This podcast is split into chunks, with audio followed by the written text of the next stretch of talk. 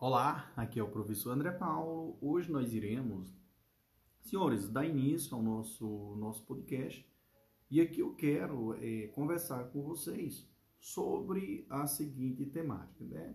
O apego não é amor. Então, é, eu irei explanar todo esse podcast baseado nessa temática. O apego não é amor, como se libertar de relacionamentos ruins, com a nova teoria do apego codependência, desde a indagação, prof. E esse podcast ele vai ser baseado no livro né, do, é, do, do Marcela Iones, tá? Por Marcela, na verdade Marcela, Marcela Iones. Então, o que, que nós iremos... Então, baseado na teoria do apego, nós iremos fazer uma viagem, de acordo com John, tá? A moderna ciência do apego visa explicar problemas de relacionamentos em adultos. Beleza? Então, senhores, o que é que o prof irá trabalhar? Afinal, é, pense comigo aqui neste momento. O que explica algumas pessoas terem vidas amorosas, tranquilas, sem grande drama, enquanto para outras o amor é uma verdadeira tortura. Belíssima indagação, prof. E esse podcast, ele, é, ele é baseado nesse livro dessa pesquisadora que eu já li uma dos livros, justamente para mim é fazer uma narração e a interpretação diferenciada, né, baseado que na sua é, na sua pesquisa. Ela contém explicação e também a solução para esse problema. Então vá a dica do Prof. André Paulo. Então esse podcast é para você. Se por algum motivo estranho seus relacionamentos sempre dão errado e vão sempre Sempre. E você sempre sofre muito quando gosta de alguém. Beleza? Você até queria se envolver com alguém, mas tem um medo estranho que não sabe de onde vem. Não consegue ficar sozinho e não faz a mínima ideia do motivo. Se relaciona com pessoas não tão legais que não te tragam ou que não te tratam, senhores, como você quer. Mas aí eu indago a todos vocês, por que você insiste nessas relações ainda? Belíssima indagação, professor. Você sente que vive um ciclo infindável, repetindo a mesma história inúmeras vezes, e não sai do lugar. Você precisa entender o que ocorre e por que ocorre. Não é verdade, prof?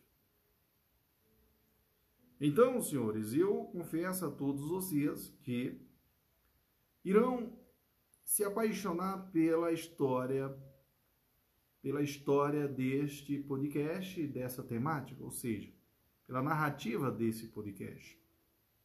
Beleza?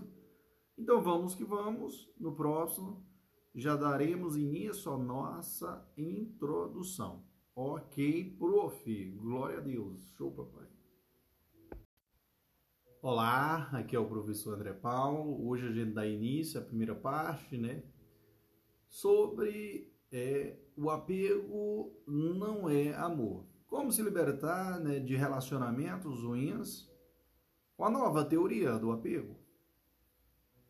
Então, senhores, às vezes o amor não basta, né? Diz a crença popular. E caros ouvintes, espero que este podcast te encontre bem, mas seja lá qual for a situação que você esteja agora, neste momento, fique tranquilo. Antes de me tornar um grande narrador de podcast,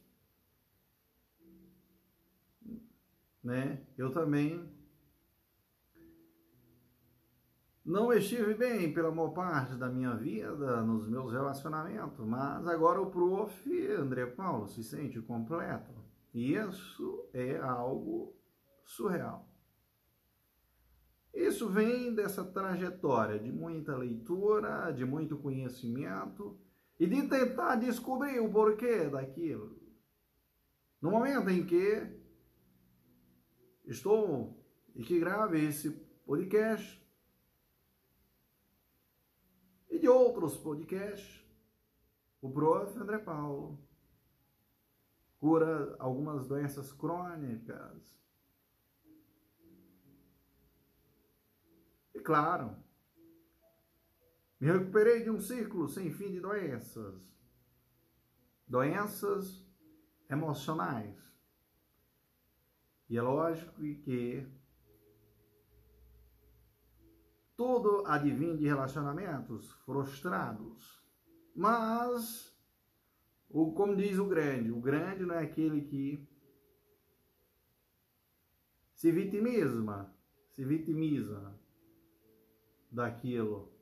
É aquele que procura a solução.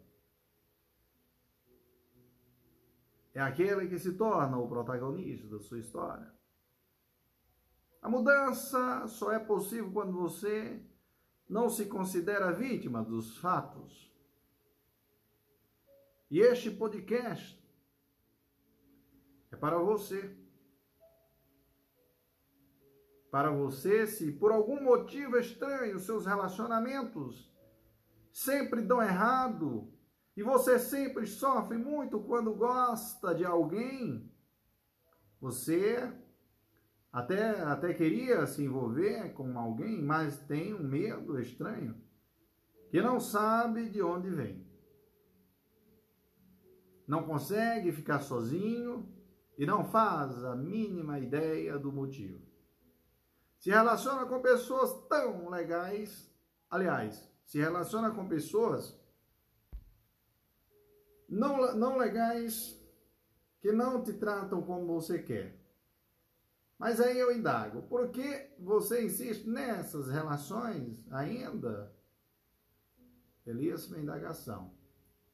Se você sente que vive num círculo infindável, repetindo a mesma história inúmeras vezes e não sai do lugar, você precisa entender o que ocorre e por que ocorre. Dito isso, senhores, ao invés de sair jogando um milhão de explicações científicas sobre relacionamentos logo de cara, primeiro vou te contar a minha história. Segundo o autor, viu, senhores? Show, papai, vamos que vamos.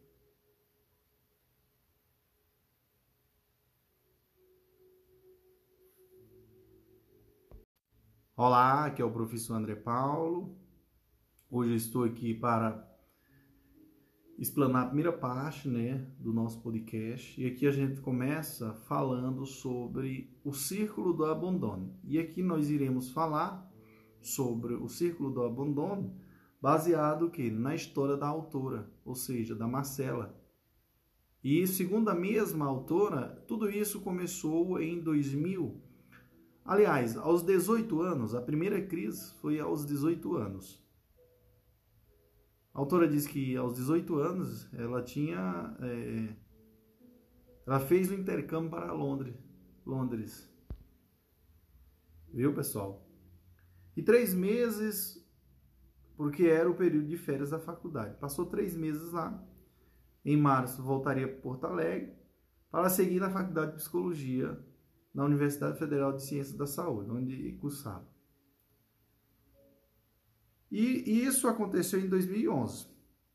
Logo no primeiro mês em Londres, ela conhece um rapaz inglês no pub em Candé, um dos bairros mais é, deslocados da cidade. Em pouco tempo, ela começou a namorar. Beleza? Eu vou chamar aqui, senhores, o nome do, do, da pessoa que ela começou a namorar de J. Então, a autora, né, a Marcela e J, estava curtindo bastante a vida, como nunca. Parecia um filme. Acho que nunca tinha sido tão feliz, segundo a autora. É, ele me trazia tanta alegria que eu achava que meu peito ia explodir. Mas logo os três meses acabaram e eu tinha que voltar para o Brasil, segundo a autora. continuar a faculdade e seguir a vida. No dia em que, em que tive que me despedir, no aeroporto de Earja, achei que ia ter um ataque cardíaco. Desmaiar ou morrer, mas entrei no avião e voltei para Porto Alegre. Eu e Jota nunca mais nos vimos depois daquele dia. Apesar da distância, seguimos falando por Skype, vídeo, mas aos poucos ele foi se afastando. Retomei minha vida normalmente em Porto Alegre, mas logo estava diferente. Comecei a ter crise de pânico, tirar notas ruins, algo não estava normal. Fui em vários psiquiatras e tive que tomar medicação. Meu diagnóstico era depressão moderada com crise de pânico. O motivo? Ninguém sabia. Meu relacionamento com John acabou, mas o surto continuou. Meu desempenho nas aulas e provas ia cada vez pior, a ponto de eu ter que trancar a faculdade. Eu estava no quarto ano, trancar não fazia sentido, mas não tive opção. Um dia Peguei uma faca na cozinha porque queria acabar com tudo. Nada fazia sentido. Levei dois anos para me recuperar desse episódio, até que fiquei bem. Não me envolvi com ninguém. A vida é, seguiu, tinha que seguir. Eu sabia que faltava algo, e a sensação de vazio no peito era crônica. Mas de alguma forma eu estava vivendo e fazendo aquilo que eu tinha que fazer. Em 2014, eu decidi mochilar pela América Latina sozinha como se isso fosse a solução para os meus problemas. Quando eu voltei, comecei a namorar com um garoto, R. Ele ouviu as minhas histórias da viagem e ficou encantado, encantando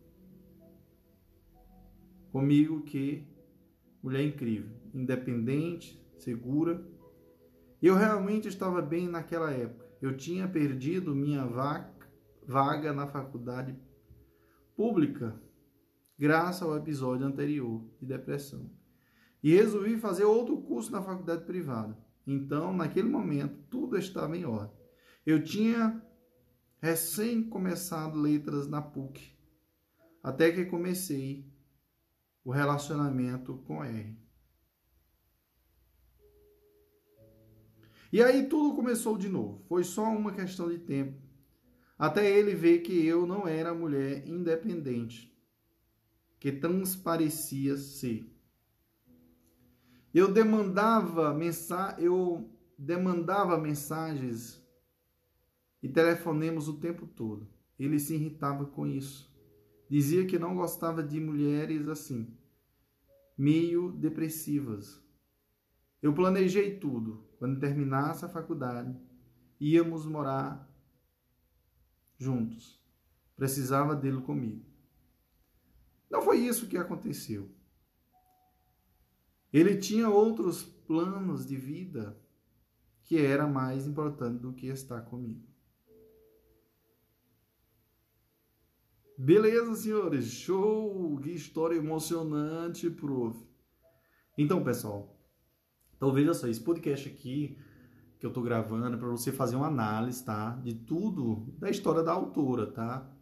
Cuidado, não confundir. Será essa é a história do prof. André Paulo? Não, não tem nada a ver, tá?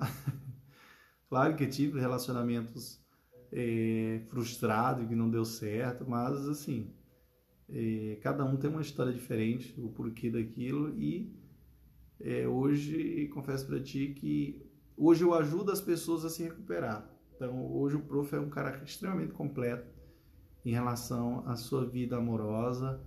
É um cara bem resolvido mesmo, de verdade, viu, pessoal? Show, papai! Vamos, vamos. Viva o prof André Paulo. Glória a Deus. Olá! Aqui é o professor André Paulo. Então, continuando aqui a primeira parte. É... E continuando falando sobre a história da autora. E aqui nós iremos ao item 2, né, diagnósticos. Senhores e senhoras, é, confesso a todos vocês que, baseado no que preconiza, o que fala a autora sobre sua própria história, ela diz que depois que ela e R terminaram, ela experimentou o fundo do poço. Foi aí que começaram as dores crônicas. Primeiro foi uma dor no estômago que ninguém sabia de onde vinha. Na endoscopia, gastrite leve, nada grave. Todos os gastroenterologistas de Porto Alegre, de Porto Alegre, riam da minha cara. Tu não tens nada, guria. Vai descansar, mas a dor, a dor no meu estômago ou seja, no estômago dela, era tão insuportável que parecia uma úlcera ou um câncer. O médico disse que era na minha cabeça e provavelmente hipocondria. Em isso mesmo. Segundo ela, ela diz que perdeu as contas de quantas vezes foi ao pronto-socorro que tinha no seu bairro, Cruz Azul. A mesma diz que foi ao psiquiatra, a outro psiquiatra, que por sua vez diagnosticou transtorno bipolar de humor e passou mais remédio. Mas uma vez este episódio depressivo e de dor crônica durou mais de um ano a autora diz que ela e R, que é o namorado, nunca mais nos falamos, nunca mais se falaram. Principalmente depois das coisas que ele o diz. Você tem que aprender a gerenciar melhor suas emoções. Você é muito sensível você chora demais. Não me entenda errado. Ele não era um mau namorado em comparação a outros. Um dos melhores dessa época. Ele só não queria lidar comigo. Ele queria ficar sozinho. É um direito dele. Nunca mais nos falamos. Mas ele me deixou perdida de mim. Senhores e senhoras, veja, veja só aí a história para você tirar uma análise, fazer uma reflexão sobre os fatos. Para você entender mais ou menos essa teoria do apego. Beleza? Show, papai. No próximo item, a gente vai falar sobre a enxaqueca dela. Me aguarde. Olá, aqui é o professor André Paulo. Hoje nós iremos ao item 3 né, da primeira parte desse podcast. E aqui nós iremos falar, né? Falamos já do círculo do abandono né, no primeiro item. segundo, falamos do diagnóstico. E agora a enxaqueca, tá? O terceiro item. É, segundo a autora, senhores, a enxaqueca crônica ela veio depois. Né? Dando continuidade à história da autora para a gente entender é, sobre o apego, não é amor, tá? Baseado na teoria do apego. E assim, senhores, eu já confesso para vocês que a autora, segundo a autora, ela já tinha nesse período se formado em letras e estava morando agora no Rio de Janeiro. A mesma diz que tentou se relacionar de forma frustrada com vários caras. Alguns ficaram pouco tempo no, no Rio, outros simplesmente não estavam interessados.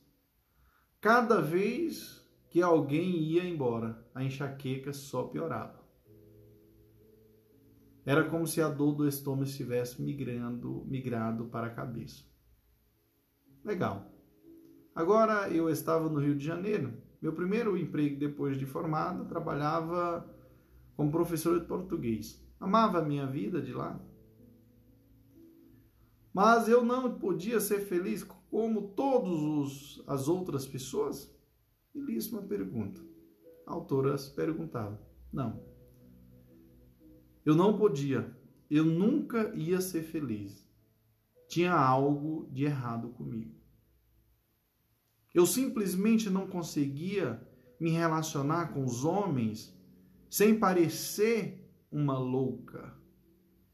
Eu estava cada vez mais próximo de descobrir o que era, de chegar ao cerne da questão. Ainda não foi dessa vez que aprendi entendi qual era o problema. A mesma a autora diz que mudou para São Paulo, pois tinha um novo trabalho como escritora. No dia em que, é, que chegou em São Paulo, sozinha no seu apartamento na Bela Vista, foi tomada por uma angústia profunda. Eu tinha que dormir sozinha naquele apartamento, numa cidade em que eu não tinha um único amigo. Eu tinha que ficar sozinha e dar conta da minha vida. Durante quantas noites eu tinha que viver aquilo? Baixei um aplicativo, o famoso Tinder. Sem grandes expectativas, e foi lá que comecei, ou melhor, que conheci o meu próximo namorado, segundo a autora. O D. Nosso namoro durou três meses. Ele não gostava de muita intimidade, falar sobre sentimentos, ficar muito tempo lá em casa. Ainda assim, a gente se deu bem. Até o momento, lá pelo terceiro pelo terceiro mês, em que eu comecei a pedir mais do que ele estava disposto a dar. Namorar tra trazia uma sensação de ansiedade esquisita. O corpo ficava o tempo todo em estado de alerta. Sempre tinha um celular para olhar, uma mensagem para mandar, algo para esperar. E se aquele algo não vinha, parecia que o mundo ia cair. Sabe? Teve um fim de semana em que fiquei mais doente do que o normal e pedi para ele ficar comigo. Ele disse que não, que ele tinha vida própria e não podia dedicar a vida a cuidar de mim. E terminou tudo. Neste momento, eu achei de verdade que não ia ter saída. Eu estava fadada a um círculo de repetição eterna. Passar uma vida de doença, com relacionamentos ruins, mendigando amor de pessoas que não queriam nada comigo, sendo diagnosticada nomes absurdo por psiquiatras e médicos que mal olhavam na minha cara e pagando mil reais a, a consulta. Eu trabalhava exclusivamente para alimentar a indústria farmacêutica e pagar a terapia. O que eu tinha afinal? Belíssima pergunta, prof. Minha enxaqueca nunca ia passar. O vazio no meu peito nunca ia passar. E eu precisava daquele menino que eu mal conhecia. Como se ele fosse a única salvação da minha vida. Olha, eu não desejo metade disso para você. Mas se você passou por algum por algo parecido,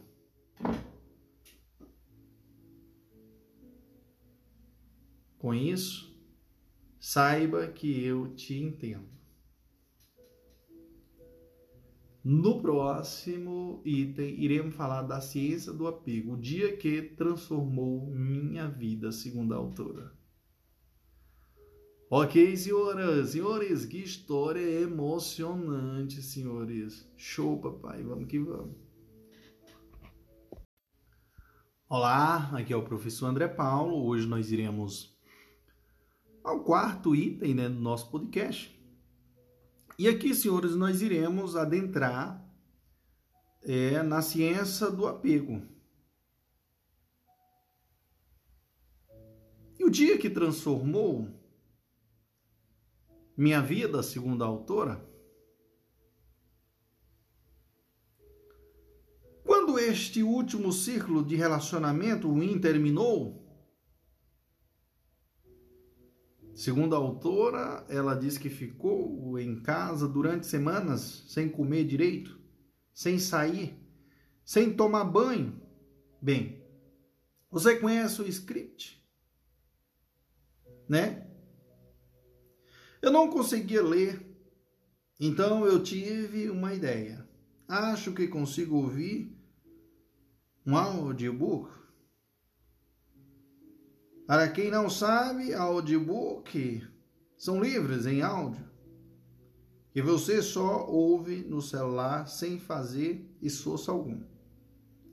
Eu usava um aplicativo americano para ouvir o audiobook em inglês. E foi quando eu vi ali dois livros cujos títulos me chamaram a atenção. Um chamava Atashed e o outro chamado de avoidante. Eu comecei a desconfiar que tinha algo de esquisito comigo e algo de esquisito com meu ex-namorado, D. Que nós éramos incompatíveis e que aquilo nada tinha a ver com o amor. Ele me disse: às vezes o amor não basta. Era exatamente isso. Era como se ele soubesse o que eu viria a estudar depois. Esses dois audiobooks continuam nas informações introdutórias sobre a ciência do apego e explicaram toda a minha vida. Todo o meu sofrimento porque eu sofri a vida toda atrás de caras que não me dizia nada. Entendo a ciência do apego. Curei a minha vida, minha enxaqueca, segundo a autora, viu, pessoal? Ela, depois de entender, ou entendendo a ciência do apego, ela curou que a, a sua vida, né? Sua enxaqueca. E sério, ela não dói mais, segundo ela. A cabeça parou de doer. Seus relacionamentos, minha autoestima, meu trabalho, então veja só aí. Ela curou tudo. Alguns dias depois desse último namorado terminar comigo, eu lembro de ficar olhando uma cartela de Rivotril e pensar: se eu tomar tudo isso, será que acaba a dor? Uma pergunta, prof. Será que eu nunca mais vou sentir isso?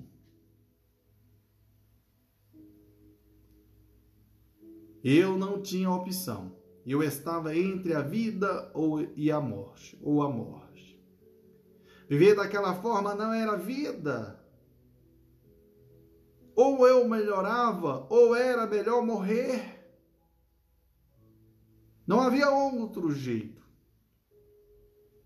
Ou eu me curava, ou não valia a pena continuar acordando um dia após o outro. Está presa em um desses círculos que o nosso inconsciente constrói. É a pior armadilha que alguém pode viver. É por isso que eu estou oferecendo aqui o caminho. Você merece se curar. Você merece uma vida plena, feliz, com relacionamentos verdadeiros e recíprocos. Isso existe. Isso é possível, mesmo que você hoje desconheça. Pode ser difícil acreditar que você tem o poder de fazer essa escolha. O único motivo pela qual eu compartilhei aqui minha história é para que entenda que sim.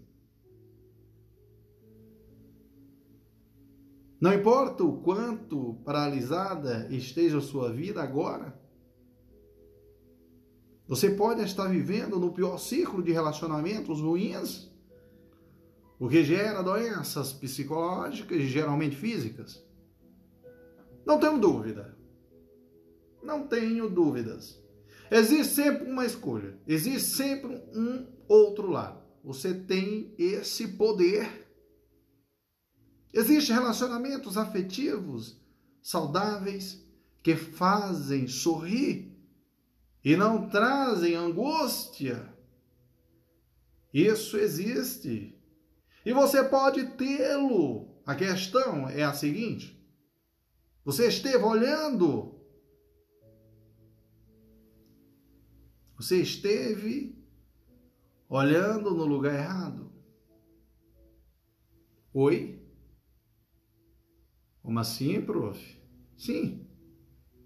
Eu sei que é uma ideia simplista, mas pense comigo: se você e eu compartilharmos do mesmo modelo de apego, você geralmente se atrai pelas pessoas que não têm, que não te dão bola, não é? E quanto mais ela vai se afastando, mais você se envolve.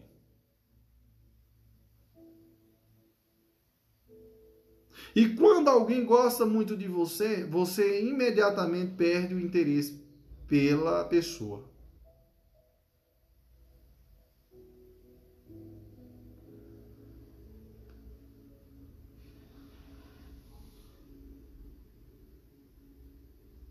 Você tem um padrão de homem ou mulher bem definido, mesmo que você não tenha consciência disso. Mas o que diabos é essa ciência do apego, prof. André Paulo? Nos últimos 20 anos, os pesquisadores americanos e ingleses têm estudado a forma como os relacionamentos, ou seja, a forma como nos relacionamos, melhor dizendo. Trata-se de uma teoria moderna derivada da teoria do apego de John Bowlby, a qual trata o apego em crianças. Bem, esses cientistas descobriram que a forma como nos apegamos aos nossos namorados, maridos, ficantes, etc., é a mesma forma como nos apegávamos aos nossos pais quando crianças. Isso quer dizer que a culpa é do meu pai ou mãe? Belíssima indagação, prof. É mais ou menos. Eu não trabalho é, com palavra culpa. Por, por exemplo, se você se sentiu sozinho na infância porque um dos pais foi embora, você desenvolve um modelo de apego ansioso. Se seus pais eram frios e distantes e ignoravam seus pedidos, você desenvolve um modelo de apego evitativo. Se seus pais batiam em você quando criança, você desenvolve um modelo de apego desorganizado. Isso explica o comportamento de um adulto que é mega carente nos relacionamentos que está sempre em depressão. Explica por que algumas pessoas criam uma, criam uma trava e não querem se relacionar. Beleza? No próximo item, no quinto item, iremos falar sobre a, sua, a nossa história. Show, papai. Vamos que vamos. Viva quem? O grande professor André Paulo. Show, papai. Olá, aqui é o professor André Paulo. Hoje nós iremos ao quinto item né, do nosso podcast, né, da primeira parte, né, senhores? Então, aqui eu irei falar aqui da a sua história, a nossa história, né? Então, é, segundo a autora, depois de descobrir tudo isso, ela diz que logo ficou feliz porque sabia o que ela tinha que fazer para se curar. Ela tinha um caminho, uma direção. Ela sabia que podia, senhores, se livrar daquele círculo horrível. O mais curioso é isso. Amigos iam te contar sobre seus relacionamentos fracassados e ela logo diagnosticava. Isso é problema de apego ansioso com apego evitativo e mandava um vídeo para eles. A reação deles era o melhor. Marcela, você explicou o meu relacionamento. Eu sei. De nada. Passei horas com amigos em jantas, falando sobre os modelos de apego e explicando por que os namorados deles agiam de determinada forma. Eles logo se empolgavam, iam para o Google, nós tentávamos pesquisar, mas a verdade é que é um terreno desconhecido aqui no Brasil. Eu sentia como se eu fosse a portadora de uma sabedoria secreta que podia salvar vidas. Neste momento, eu já fazia parte de um grupo de estudo americano sobre a teoria do apego e de vários grupos de psicologia do Reino Unido. Em tão pouco tempo, ficou claro que eu tinha que fazer algo com isso. Não seria justo não compartilhar? não trazer para o meu país tudo o que eu descobri. Em... Eu via pessoas sofrendo e conseguia diagnosticar e direcionar a questão delas muito mais rápido do que nunca. Se antes eu fiz seis anos de terapia, recebi diagnóstico de médicos e psiquiatra, tomei medicamentos, gastei mais de 10 mil reais com tudo isso em um ano de estudo da ciência do apego e com o uso da minha própria intuição, eu consegui me curar e parar de sofrer como antes. Eu não tinha que acreditar, eu não podia acreditar que finalmente eu estava pronta para o melhor relacionamento da minha vida. Beleza, show, papai. A vida é isso, viu, senhores? No próximo item nós iremos falar sobre os quatro modelos de apego. Show, papai. Que glória, prof. André Paulo, como você é um cara da grande. Ia falar um caba da peste, né?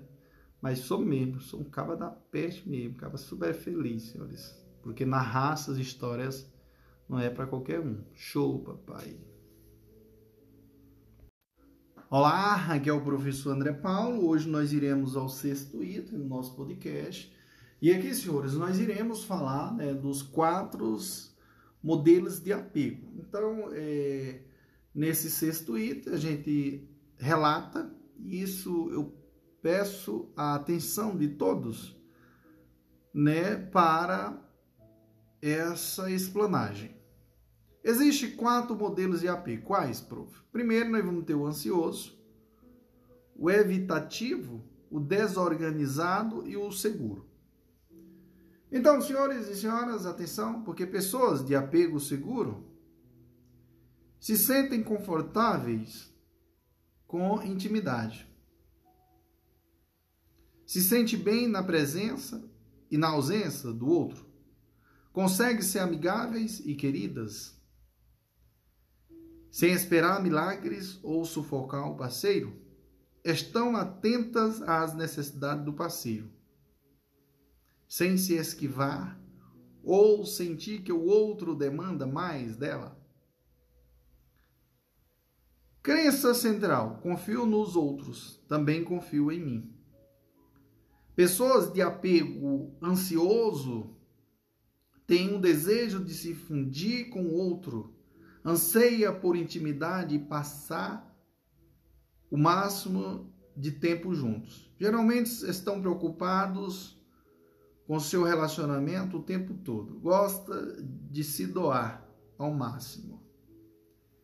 Crença central. Não confio em mim, confio nos outros. Pessoas de apego evitativo costumam entender que intimidade vem com uma perda de independência e do seu senso de si mesmo, e por isso não chegam próximo demais de ninguém. Crença central: confio em mim mesmo não confio em ninguém. Você pode ser ansioso e evitativo ao mesmo tempo, o que leva a um novo é, nome de modelo de apego um pouco mais complexo, geralmente vinculado a um trauma profundo ou questões de abuso. Chamarei este modelo de apego evitativo mais ansioso de modelo apego desorganizado, viu, pessoal?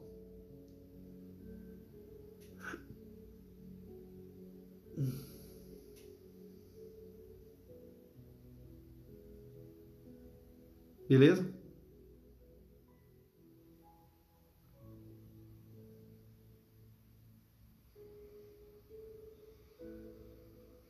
Pessoas com modelo de apego desorganizado, prof. E aí? Não sabe o que querem. Uma hora aproximam o parceiro e outra o afasta. É 8 ou 80, não tem meio termo. Costumam ser agressivos, mas desejam amor de verdade e conexão. Porém, sentem um modelo, um, aliás, porém sente um medo tão grande que não consegue chegar perto. O fato de desejarem estar junto nas é, o fato de desejarem estar junto, mas sentirem medo cria uma dinâmica maluca de quero, não quero, vem, vai embora que fica quase impossível para qualquer parceiro acompanhar seus desejos e tentar entender o sentimento naquilo. Por isso, o nome desorganizado, basicamente, nem a própria pessoa sabe o que ela sente. Crença central: não confio em mim, não confio em ninguém. Então, senhores e senhoras, todas as pessoas têm um modelo de apego, não importa se estão solteiras ou em um relacionamento. Os modelos de apego não são estanques, ou seja, eles podem mudar ao longo do tempo.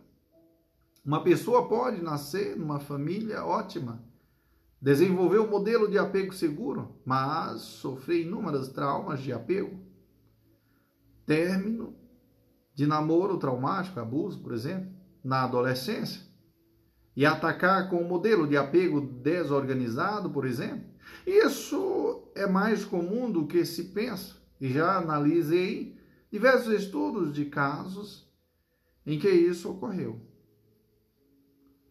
O contrário também é possível.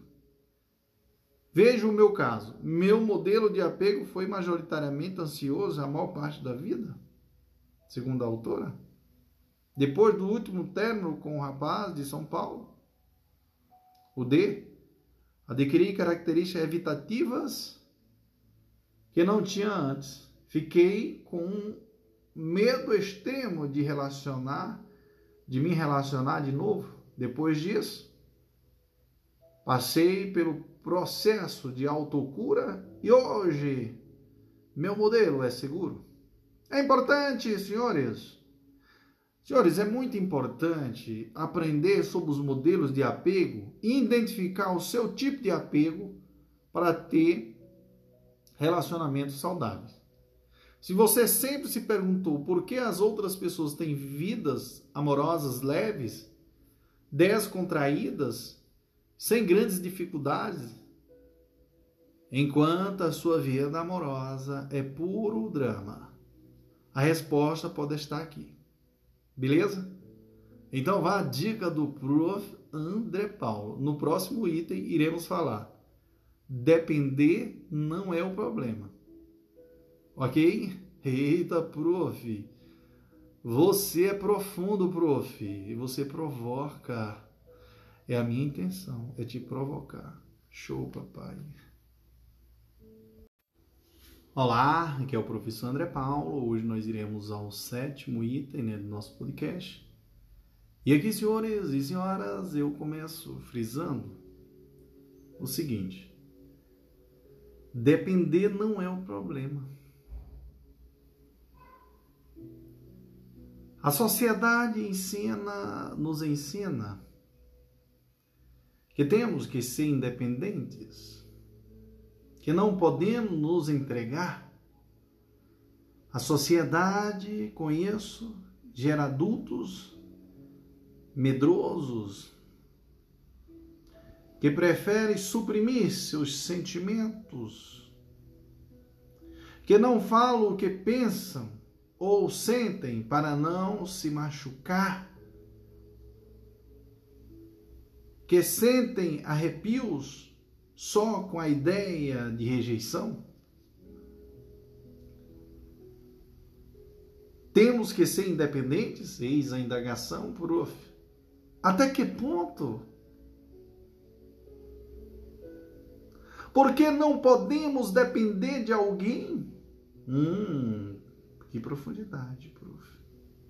Porque não podemos contar com alguém, estar com alguém, ter alguém para dividir a vida?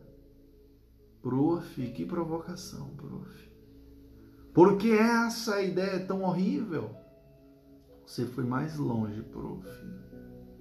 Certamente é para aqueles de apego evitativo. E este podcast te ajuda esse podcast. Eu posso dizer de alta ajuda, né, baseado no que preconiza a autora, para pessoas codependentes. Corrobora com essa ideia. Seja independentes, cuide da sua vida. Você nasce sozinho e morre sozinho.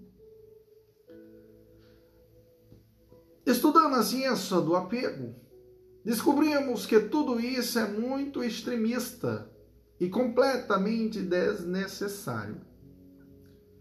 Se você quer se tornar mais seguro, a ideia de ser dependente não devia te assustar. Se apaixone por uma pessoa que não te faça sofrer e dependa dela, sem medo. Essa é a base dessa nova teoria do apego. Daí no próximo, no, no, próximo item nós iremos falar sobre a carência afetiva. Ok? Valeu, prof. Glória a Deus. Show. Aguardo você lá. Olá, aqui é o professor André Paulo. Hoje eu estou aqui para explanar o oitavo item né, do nosso podcast. E aqui, senhores, nós iremos é, explanar a carência afetiva. Então, outra palavra que eu não uso e não vou usar é carência. Ou dizer que alguém é carente. Só utilizei no início. E uso algumas vezes em vídeos e postagens para me fazer entender. Você sabia que nos Estados Unidos eles não usam essa palavra?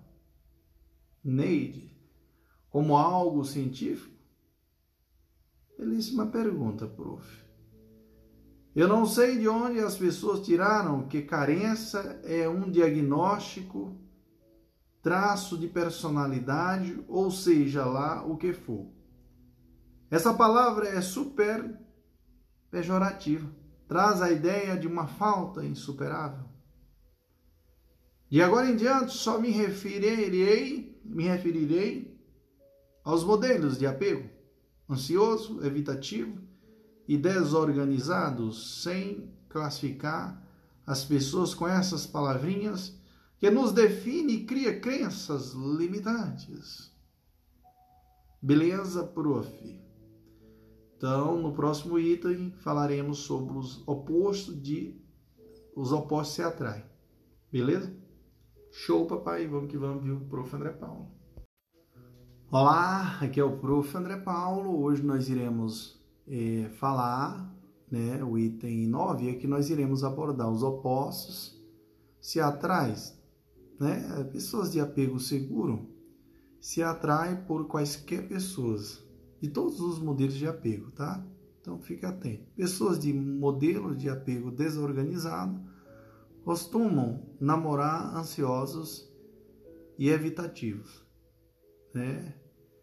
de acordo com seu modelo de apego predominante. Então, a grande sacada é esta: a informação que muda vidas, viu, pessoal? Pessoas de apego ansioso acabam se atraindo por evitativos. E evitativos se atraem por ansiosos. Duas pesquisas americanas confirmam esse dado. Mas por que, prof? Senhores e senhoras, esses dois modelos de apego complementam um ao outro. Cada um reafirma a crença do outro sobre si mesmo e sobre o relacionamento. A crença do evitativo de que ele é forte, independente é confirmada, assim como a ideia de que todo mundo vai exigir dele mais aproximação do que ele pode dar e ele não está confortável com isso nunca. Já o ansioso tem suas crenças reforçadas quando quando o que, prof?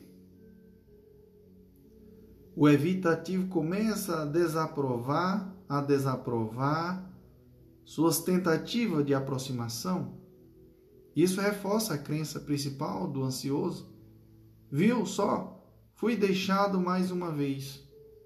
Ninguém me quer, gerando um círculo vicioso. Por outro lado, o círculo vicioso também é gerado para o evitativo, que se alimenta da ideia, viu só, não sei me relacionar. Olha o que as pessoas fazem comigo e outros são tóxicos. Entenderam, senhores? Então vá a dica do prof. André Paulo.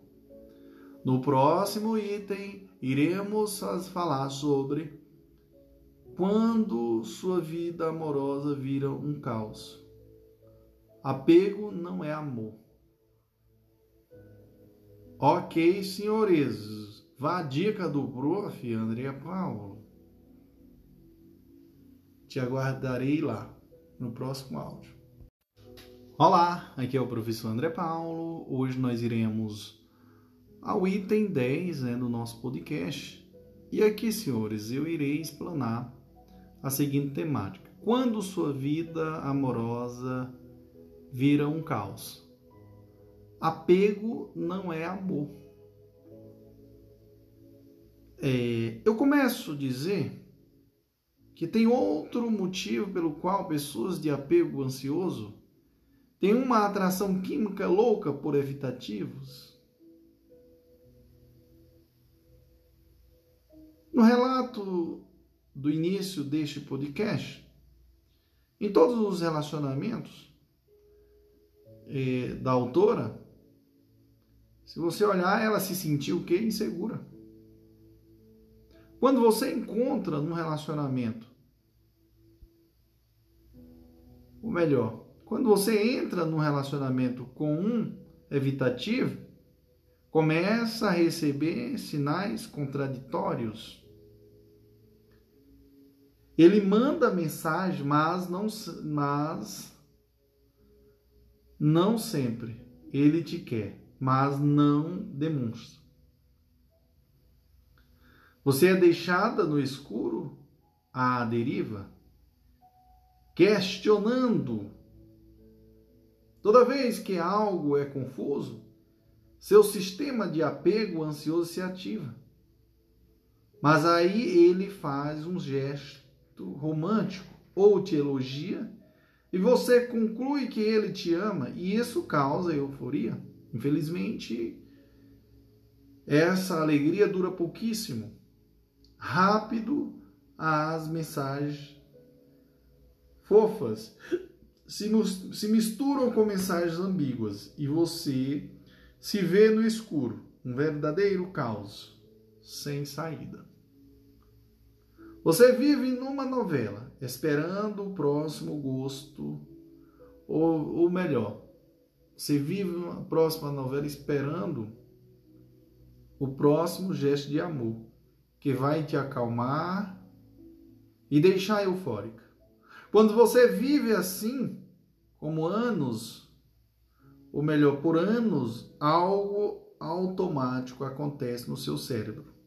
Você começa é equivaler essa ansiedade doentio, essa obsessão e essas migalhas de afeto com amor.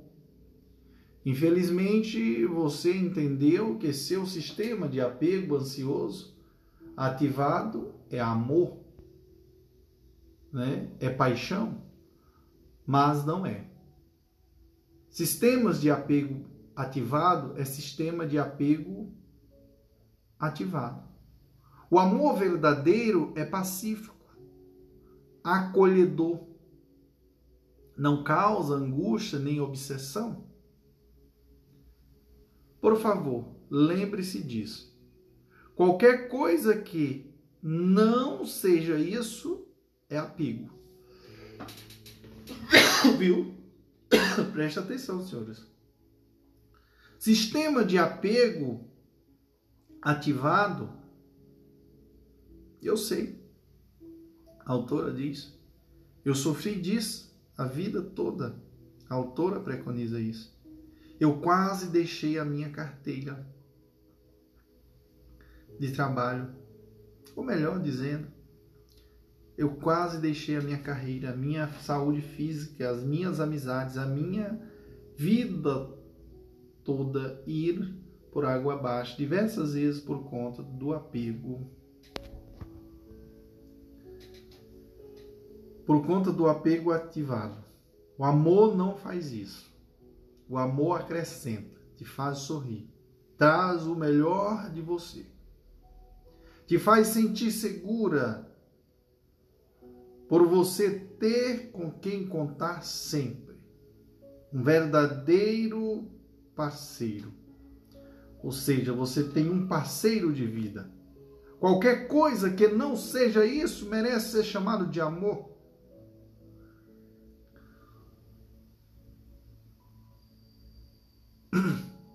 Merece, senhores? Claro que não merece ser chamado de amor. Qualquer coisa que não seja isso não merece ser chamado de amor. Eu sei. Eu também não entendia.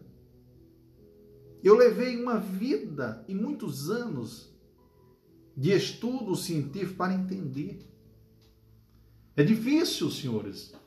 Os filmes de, de Hollywood passam a ideia errada ao dramatizar tudo.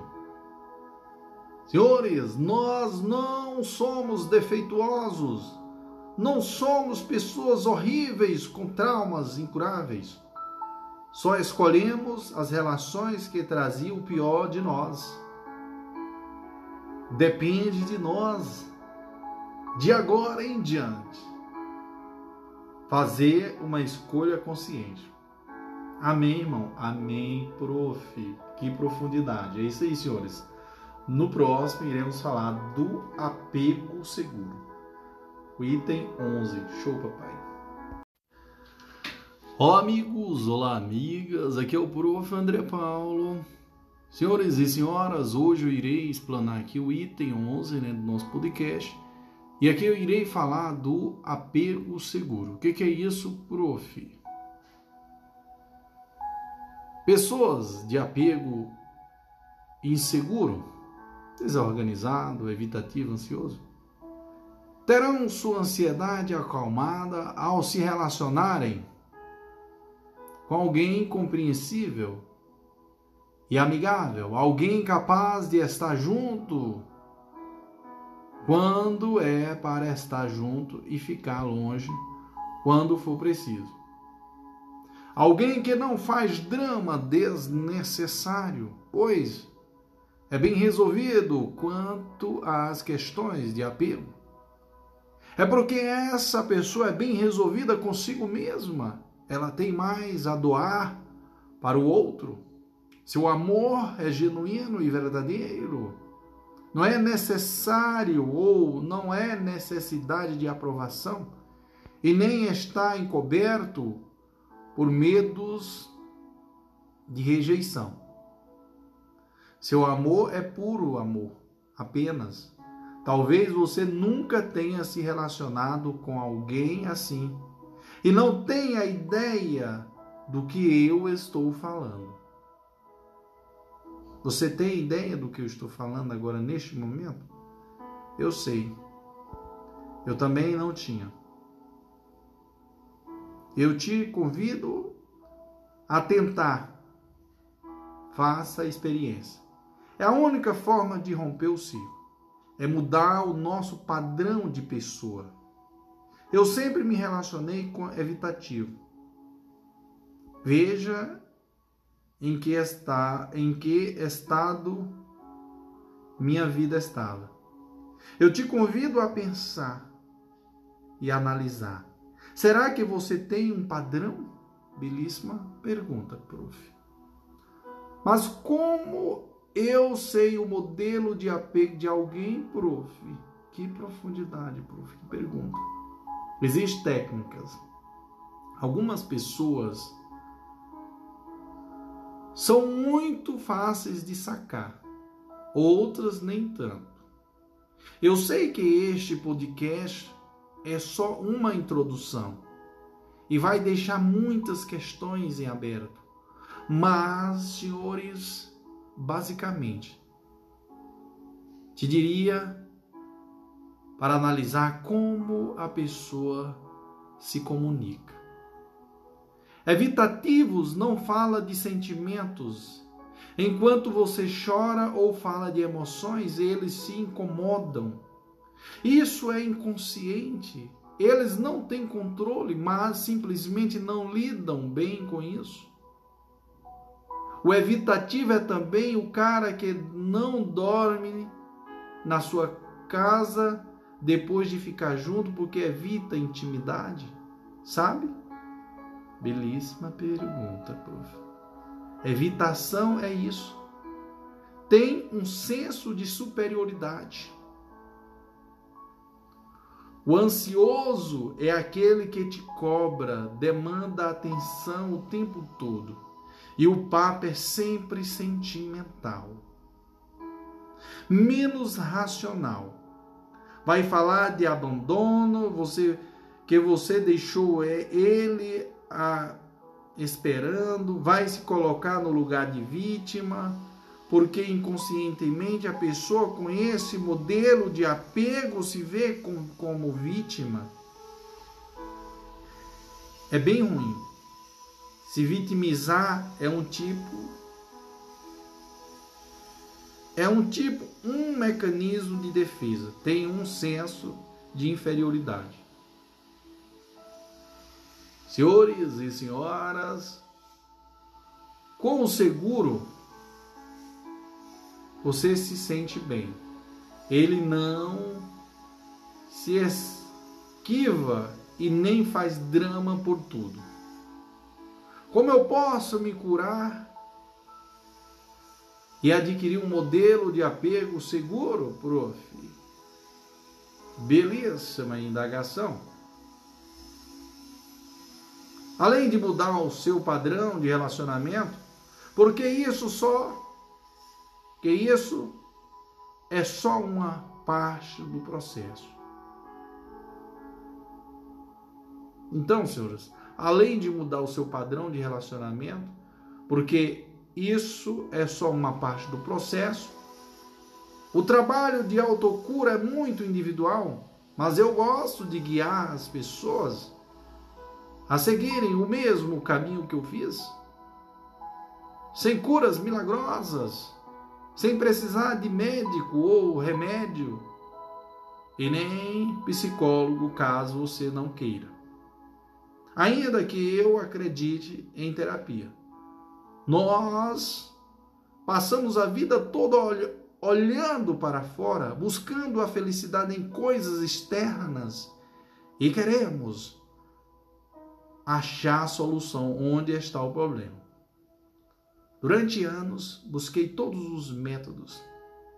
O EFT, terapia cognitiva comportamental, psicanálise, acupuntura, pensei em tentar hipnose era um desespero do tipo: preciso de algo que me salve. Até que entendi esse preciso de algo que me salve fazia parte da doença. Nada ia me salvar. Eu era completa dentro de mim mesma. Eu já estava bem eu não era doente, eu não era defeituosa, eu não era depressiva, eu não tinha transtorno nenhum. Era só isso que eu precisava entender. Eu estava bem, eu tinha tudo dentro de mim para ser feliz. Era apenas escolhas, circunstâncias que levavam a aquele círculo de sofrimento. Só você pode encerrar o seu círculo. Ninguém vai fazer isso por você. Ninguém, nenhum terapeuta, por melhor que seja, nenhum remédio, nenhum médico, nenhum relacionamento saudável vai encerrar o seu círculo. Não vai chegar o príncipe, o príncipe, melhor dizendo, ou a princesa, no cavalo branco para tirar o seu sofrimento. Não vai. O método que desenvolvi consiste em meditação para acesso do inconsciente, olhar para dentro, praticar a autoaceitação e auto-amor. Atrás da meditação profunda, você pode acessar lembranças, inclusive sobre a origem do seu trauma.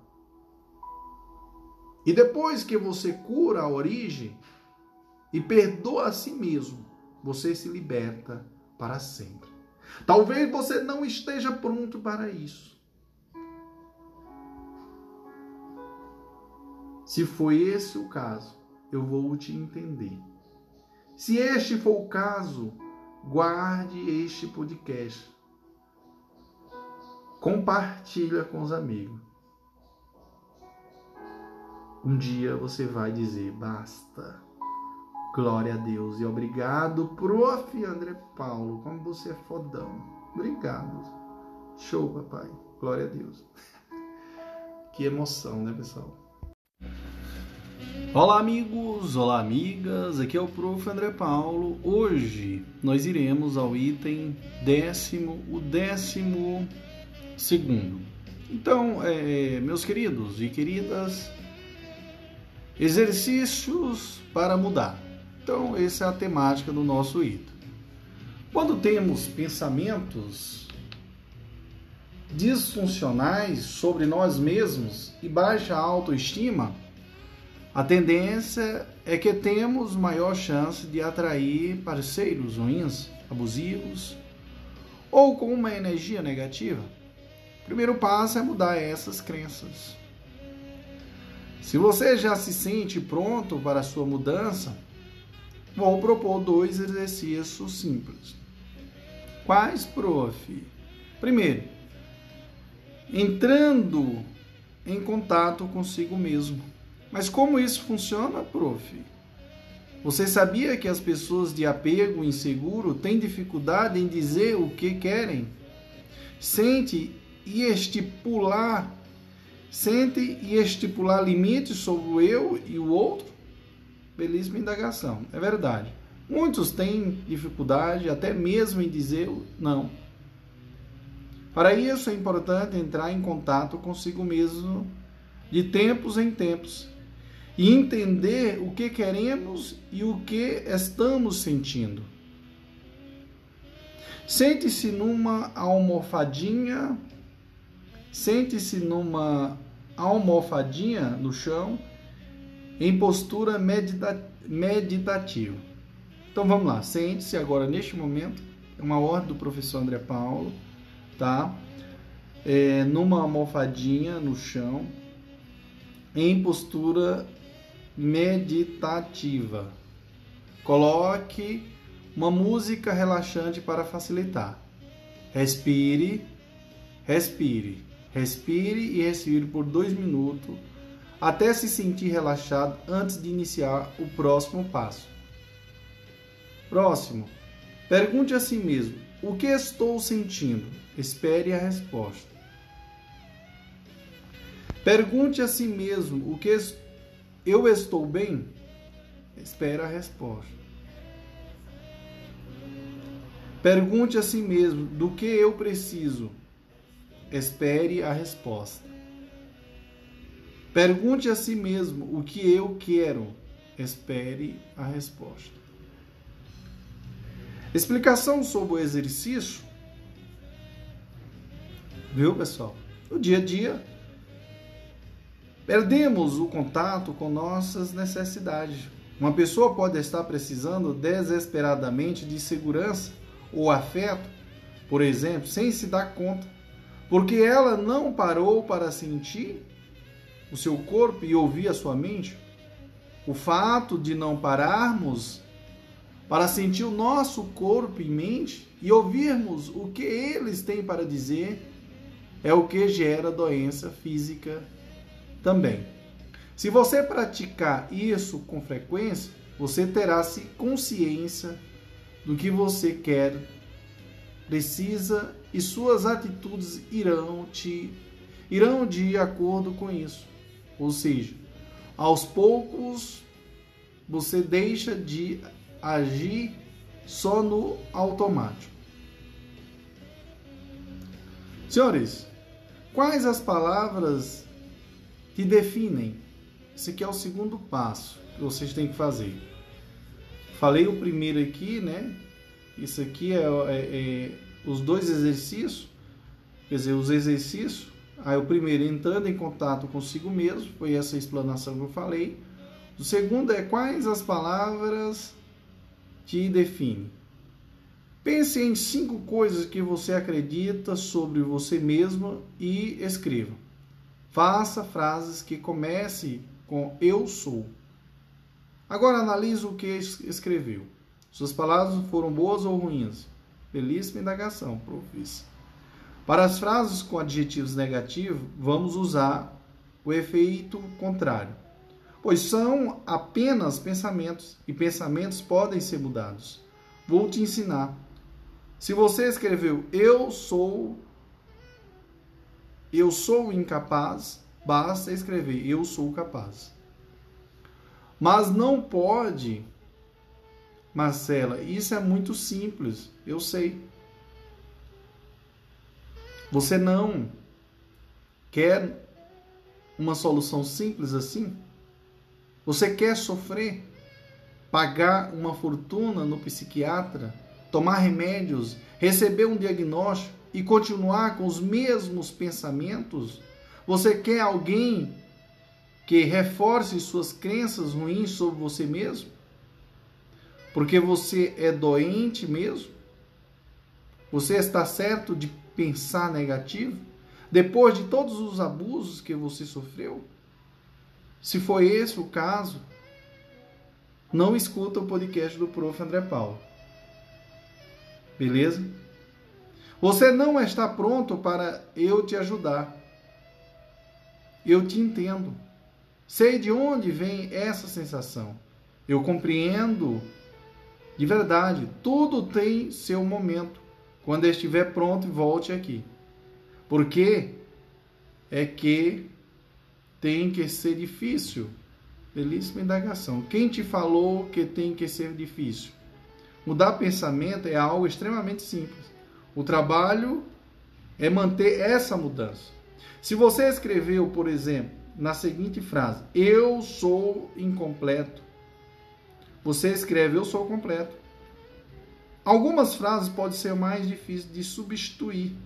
E para isso você irá usar a sua criatividade. Por exemplo, se você escreveu eu sou negativo, você, você escreve algo que faça sentido para você na substituição de pensamento. Nesse caso, não acredito que escreveu eu sou positivo funcione. Você pode usar eu sou uma pessoa incrível, eu sou uma pessoa boa, eu sou uma pessoa forte. Você escolhe o que fizer sentido dentro do seu sistema de pensamentos e suas experiências de vida. Ninguém pode escolher suas frases por você.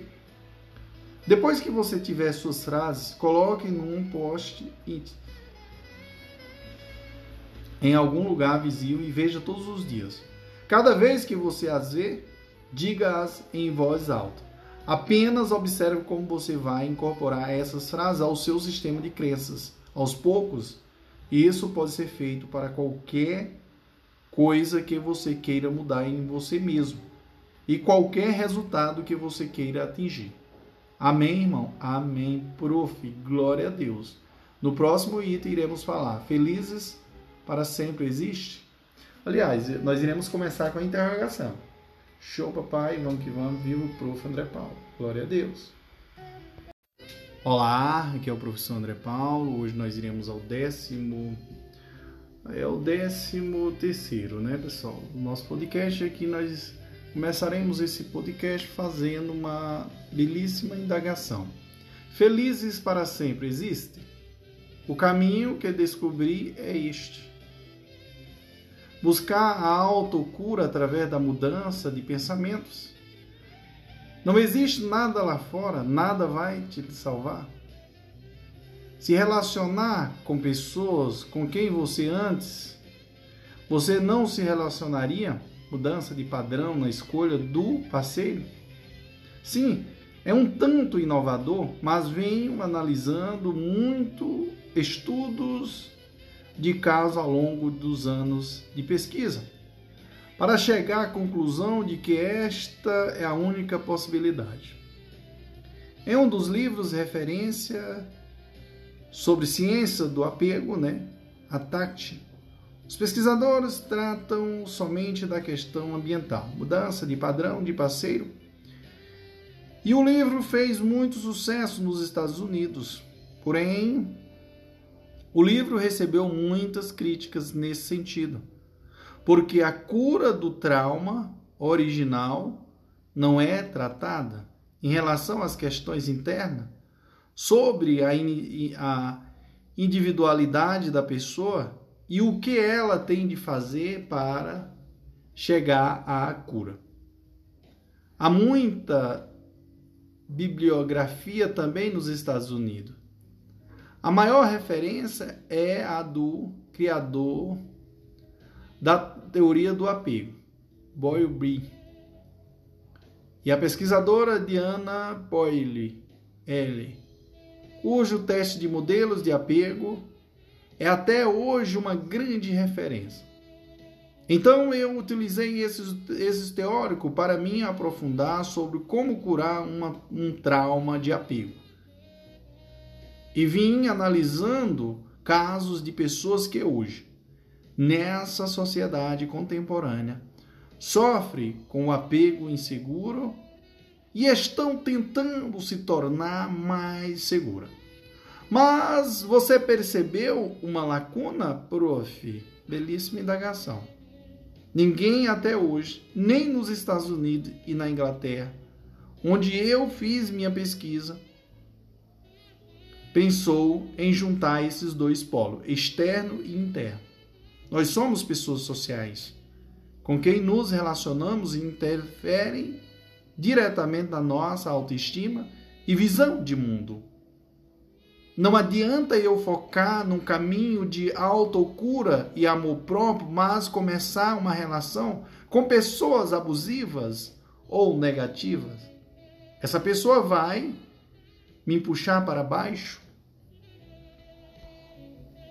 Da mesma forma, não adianta eu começar um relacionamento com uma pessoa afetiva e que gosta de mim enquanto eu ainda tiver os mesmos pensamentos de antes.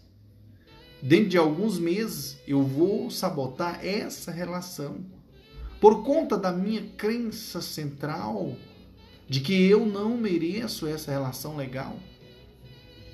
Foi por isso que eu decidi, neste momento, de forma inovadora, juntar as duas linhas de pesquisa vigente lá no exterior, onde estudei e trazer para cá um método, um método integrativo, novo, um método meu, porém científico. Afinal, é esse o único caminho possível para a cura. Trabalhar as questões internas e mudar o padrão de pessoas com quem nos relacionamos. Não tem outro jeito, não adianta fazer só um e não fazer outro. Faça os dois é tiro e queda. Eu estava tendo dificuldade em aplicar os conceitos da ciência do apego, porque eu não tinha mudado internamente. Eu sabia que queria um amor de verdade, mas eu sabotava todo o relacionamento com caras legais. Por algum motivo, quando eu conhecia narcisistas e caras malandros, eu me sentia bem ali como se o meu lugar. Foi aí que eu entendi que ter estudado por anos as ciências do apego e saber as coisas na teoria não adiantava de nada. Meu melhor amigo tinha se apaixonado por mim. Ele era a pessoa mais incrível, fofo, e com ele eu me sentia segura. Mas eu não sentia nada em relação à paixão. Eu só sentia alguma coisa por esses caras toscos que descrevi, pois é quando disparava o apego. Eu tinha que fazer alguma coisa. Iniciei um programa de autocura para poder ser feliz. Será que se eu mudasse os meus pensamentos por completo, eu conseguiria aceitar um relacionamento saudável, felizes? Belíssima pergunta.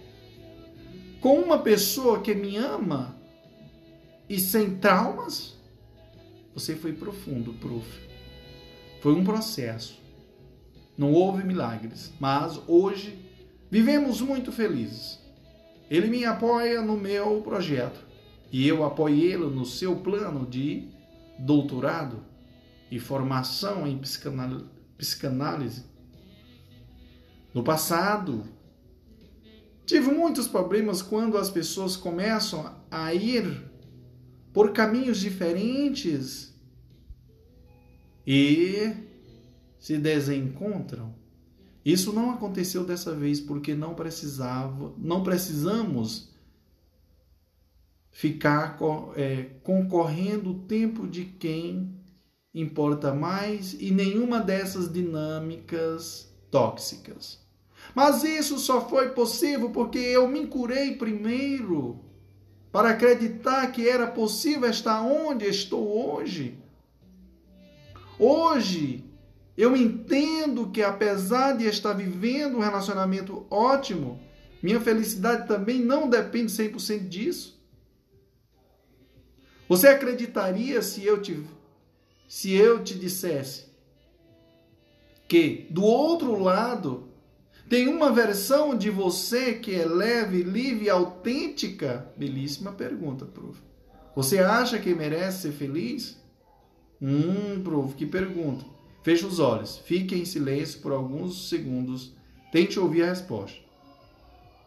Tudo bem, se a resposta for negativa, agora você sabe como mudar seus pensamentos. Nós, senhores, nos vemos no próximo capítulo, no próximo é, no próximo quê? No próximo áudio. Show, papai, vamos que vamos, glória a Deus, que emoção, que história, né, senhores? Espetacular, viu, pessoal? Isso aqui é real. Então, é, isso aqui é uma lição para que você possa se desapegar de determinado tipo de coisas e começar a se curar. Show, papai. Viva quem? Ao prof. André Paulo, o grande. Olá, amigos! Olá, amigas! Aqui é o Prof. André Paulo. Hoje nós iremos a parte 2 do nosso podcast, né? Nós falamos a parte primeira, que começa do item 1, vai até o décimo terceiro. E aqui iremos a parte 2 do nosso podcast, né? Então, senhores e senhoras, atenção, que aqui nessa parte 2 começaremos do item, é, do item décimo quarto. E eu começo aqui frisando a todos vocês, vivendo a ciência do apego na prática. Atenção, senhores. Essa parte desse podcast é uma transcrição de vídeos gravados por um workshop sobre a ciência do apego. Por isso, a linguagem, a forma de explicar os conceitos está um tanto diferente da anterior. Eu me perguntei se deveria ou não adicionar essa parte, mas acredito que sim. Você merece ter acesso a todo o conteúdo sobre a ciência do apego, já que há tão pouco na internet em português, beleza? Então vá a dica do prof. André Paulo. Então, senhores, dando e nisso a essa explanação, eu pergunto a vocês, ou melhor, aqui começaremos a falar sobre o apego inseguro. Irei relatar fatos importantes, tá? E aconteceu na vida da autora. Isso aí, prof. Eu conheci um cara chamado, um cara novo, segundo a autora, faz pouco tempo e já estou completamente obcecada. Pensando se ele vai me ligar e se vamos sair esse fim de semana. Já começo a pensar que não sou boa o suficiente para ele, que nunca vou encontrar alguém e que ele vai acabar enchendo o saco de mim assim, como aconteceu com o meu ex. Né? No fundo, eu sei que estrago todos os meus relacionamentos.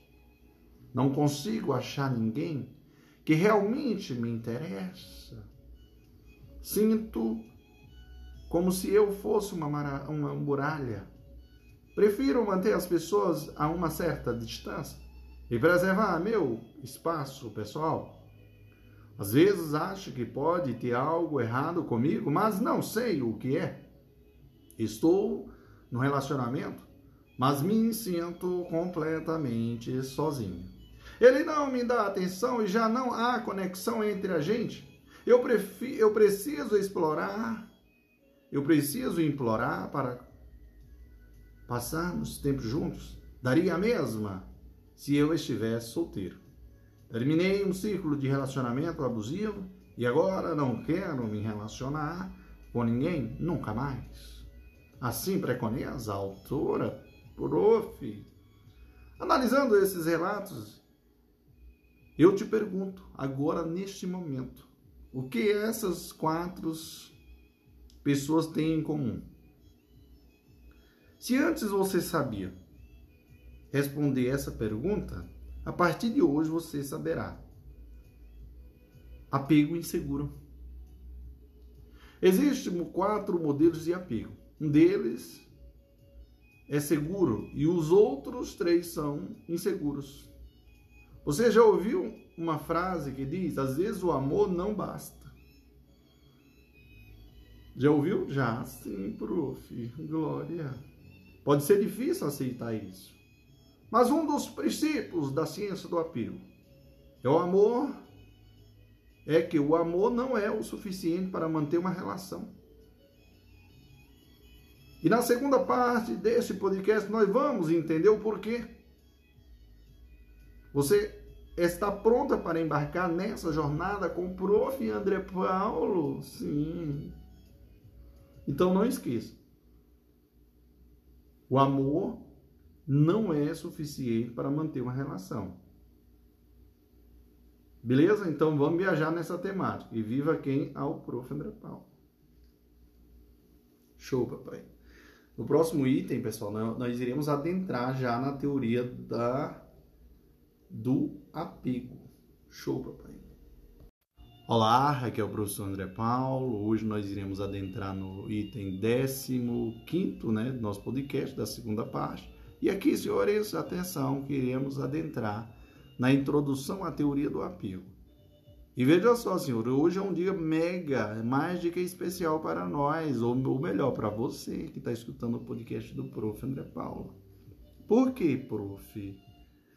Porque você vai conhecer algo que você não conhecia, que é a teoria do apego. Irei começar frisando a história de Valéria. Valéria, senhores, é a céu de uma grande empresa em São Paulo. Ela conheceu Lucas, um rapaz artístico e desencanado num aplicativo de relacionamentos. No início, ela teve certeza de que ele era o homem da sua vida.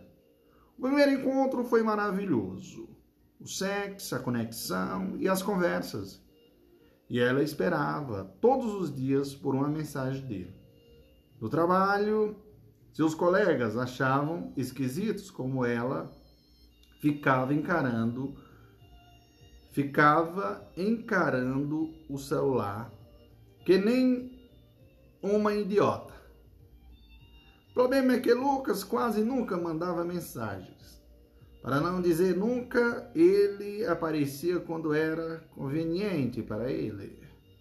Mandava sinais místicos. Dizia que gostava muito dela, que a noite tinha sido incrível. Dizia que, é, que ela era especial e que queria passar muito tempo com ela, mas só dava o ar da graça de vez em quando, geralmente na sexta-feira. E aí, senhores, o que, que você me diz, senhores? Já aconteceu com você, gata? Preste atenção. é, mas só dava a, como eu falei anteriormente, só dava a da graça de vez em quando, geralmente na sexta-feira. O resto da semana ele não aparecia. Valéria começou a ficar completamente desequilibrada ela tinha um trabalho pesado. Trabalhar de 12 horas por dia e não podia estar passando por isso. Ninguém sabia o que ela tinha. Ela olhava o Instagram, Facebook dele quando devia estar focado, focando nas metas, né? Metas de que, prof? Metas da empresa. Valéria começou a ter crises de ansiedades graves e ninguém sabia o que fazer. Finalmente, uma amiga descobriu que Lucas estava saindo com outra garota. E aí foi a gota d'água. Valéria é, finalmente deletou eles das redes sociais. Mas o estado de crise em que ela estava permaneceu. Meu Deus! Mas por que isso, prof? Antes ela estava bem, né? Se Valéria fosse no médico, iria diagnosticar o quê? Ansiedade? Belíssima indagação. Dá um Rivotril? Ou diagnosticar Bolderline? Belíssima indagação, prof. Você foi muito profundo comigo. Valéria estava com apego ativado. Vamos entender um pouco mais sobre isso, senhores. Senhores, uma pesquisa americana realizada nos anos 80 por Plindley, Steven e Sidney Haza indicou que adultos, que os adultos mostram padrões de apego em relação ao seu parceiro romântico, similares àqueles modelos de apego aprendido quando criança com, a, com os pais. Beleza? Prof, que emoção, prof. Meus queridos, no próximo item, no 16 item, nós iremos falar sobre os quatro modelos de apego. Show, papai, vamos que vamos. Que emoção é essa, prof? E agora o prof vai à labuta. Show. Olá, aqui é o professor André Paulo. Hoje nós iremos ao item 16 do nosso podcast. E aqui, senhores e senhoras, nós iremos explanar os quatro modelos de apego. Então, no, nossos queridos e queridas, temos quatro modelos de apego: ansioso, evitativo, organizado e seguro. O seu modelo de apego vai determinar o quanto de intimidade você quer numa relação como você lida com o conflito? Sua atitude em relação ao sexo? Se você comunica claramente suas necessidades e vontades.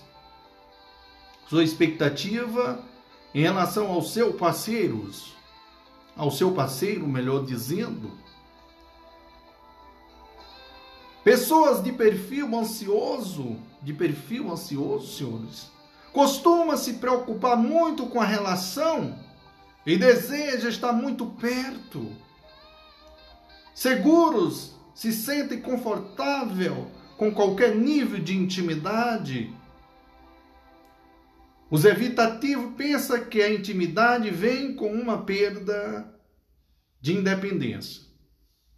Pessoas de apego desorganizado desejam conexão, mas tem medo uma vez que a relação se inicia.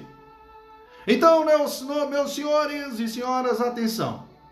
Porque na sociedade americana, segundo pesquisa de Amir Levine e Richard Riley, 50% da sociedade possui o apego seguro.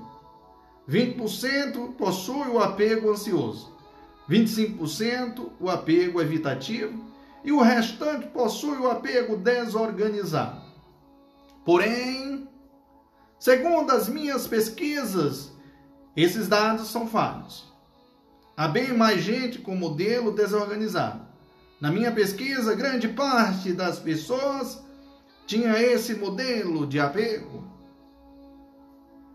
Eu compartilho esses dados para que vocês sejam ou que para que vocês vejam que 50% das pessoas são seguras. Daí eu adentro no princípios, princípios da ciência do apego. Mas o que, que é isso, prof. André Paulo? Que empolgação, glória a Deus. Muita gente me pergunta, como eu posso deixar de me apegar, prof. André Paulo, belíssima indagação. Por favor, Marcela, segunda autora, me fala como me libertar do apego, como ser menos carente. Bom, e eu não julgo você por você que perguntou isso, porque a sociedade, os livros de alta ajuda, Todo mundo está falando dessa forma, mas o primeiro princípio que eu preciso que você entenda é o seguinte: depender não é um problema. Às vezes a gente cai no senso comum de acreditar que nós somos muito carentes, ou que somos dependentes, e que isso é algo horrível que nós temos que aprender a nos virar sozinhos, ser autossuficiente, sem precisar de ninguém. Quantas vezes você já ouviu alguém dizer eu dizer sou eu e Deus? Não confio em ninguém? Só que isso não é saudável, senhores. Atenção. Por quê, prof. André Paulo? Se o teu parceiro falha em te responder e acolher, nós somos programados a continuar nessas tentativas de contato até que a gente se sinta segura, até conseguir uma resposta. Isso é a forma como a nossa biologia funciona. E quando vem essa resposta, é um alívio? Ah, o alívio? Sim, isso mesmo. Um princípio de apego é que as pessoas são tão carentes ou dependentes na proporção que as suas necessidades não estão sendo atendidas. Quando sua necessidade é atendida, a pessoa fica bem e aí desfoca do parceiro e aí vai fazer outra coisa. Me diz se isso é ou não verdade. Belíssima indagação, prof. Isso tudo é consequência de um mito da, da, da codependência que a nossa sociedade reproduz. Pessoas que não estudaram o suficiente, ou que, ou que querem ganhar, ou que querem, ganharam. Melhor dizendo aqui, senhor, o professor está tão empolgado que ele, às vezes, ele ah, pense naquela empolgação. E assim, pessoal, veja só, isso aqui é algo bem interessante, isso que eu vou falar, porque assim, ó, pessoas que não estudaram o suficiente ou que querem ganhar ou ganharam, não querem ganhar dinheiro em cima de sofrimento dos outros, reproduz esse tipo de viés, certo? Então fica ligado. O mito da mulher independente, da mulher bem resolvida, vem disso. O, co o coach de relacionamento ganha fortuna em cima disso. Entenderam a jogada? Ainda mais num país em que nós só temos um programa que chama MADA, que é exclusivo para mulheres e exclui totalmente os homens. Aqui nós vamos entender que isso não tem nada a ver com gênero, mas sim, com apego aprendido na infância. Logo, homens com ferida de apego todos esses anos foram ignorados, como se eles não tivessem o direito de se sentir assim. Portanto, senhores, eu trabalho, eu não trabalho com palavras codependência. E eu não trabalho com a ideia de que existem mulheres que amam demais. Ninguém é dependente de ninguém. Ninguém é viciado em amor. Você não é viciado em amor. O movimento da codependência acredita nisso. Sua felicidade deve vir de dentro. O seu bem-estar não depende do seu parceiro. Cada pessoa deve cuidar de si mesma. Você não pode ser perturbado por nada que a outra pessoa fizer.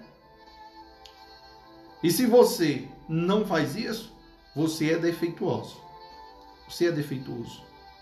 Foque em si mesmo. Se você estiver em uma relação e acabar precisando demais de seu parceiro, é porque você ainda não se curou, então seja mais autossuficiente. A nossa realidade biológica é bem diferente disso. Quando estamos conectados com alguém numa relação amorosa, é óbvio que vamos depender em algum nível daquela pessoa. E tentar reprimir isso só vai causar sofrimento. Biologicamente, o ser humano foi feito para se conectar com alguém especial. E uma vez que isso é feito, essa pessoa vai ser essencial na sua vida. O ponto, a ponto de essa pessoa regular suas emoções, causar um impacto nos seus pensamentos, na sua saúde mental e física. Não há autossuficiência que possa contestar isso. Certo? Então, esse é o primeiro princípio da ciência do apego. Depender não é um problema. Vamos lembrar. Não existe pessoas carentes ou dependentes demais. Existem relacionamentos que não atendem às necessidades dessas pessoas. Aí a gente chega no nosso segundo princípio, que é encontre a pessoa certa. Mas como, prof, encontre a pessoa certa? Senhores e senhoras, e quando o nosso relacionamento atual não está cumprindo com a, o papel que deveria de nos acolher e manter seguros? Belíssima indagação, prof. Mas eu vou mais longe. Eu estou dependendo de alguém que me deixa mais ansioso. Nós, me deixa mais ansioso? Outra indagação. Nós somos programados a buscar por aquela pessoa com, com uma base segura. E tudo bem, isso é natural. Desde a idade das pedras, o ser humano não era um louco, um lobo solitário. Ele sobrevivia nas florestas com seus recursos, mas ele dependia dos outros. Isso vem da nossa programação neural. Dá para entender? E aí? Mas se a pessoa que a gente escolheu não estiver disponível com uma certa consistência.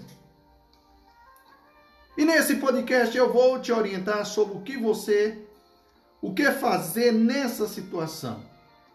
Se você está solteiro, ou recomendo, eu recomendo, melhor dizendo, que encontre um parceiro seguro.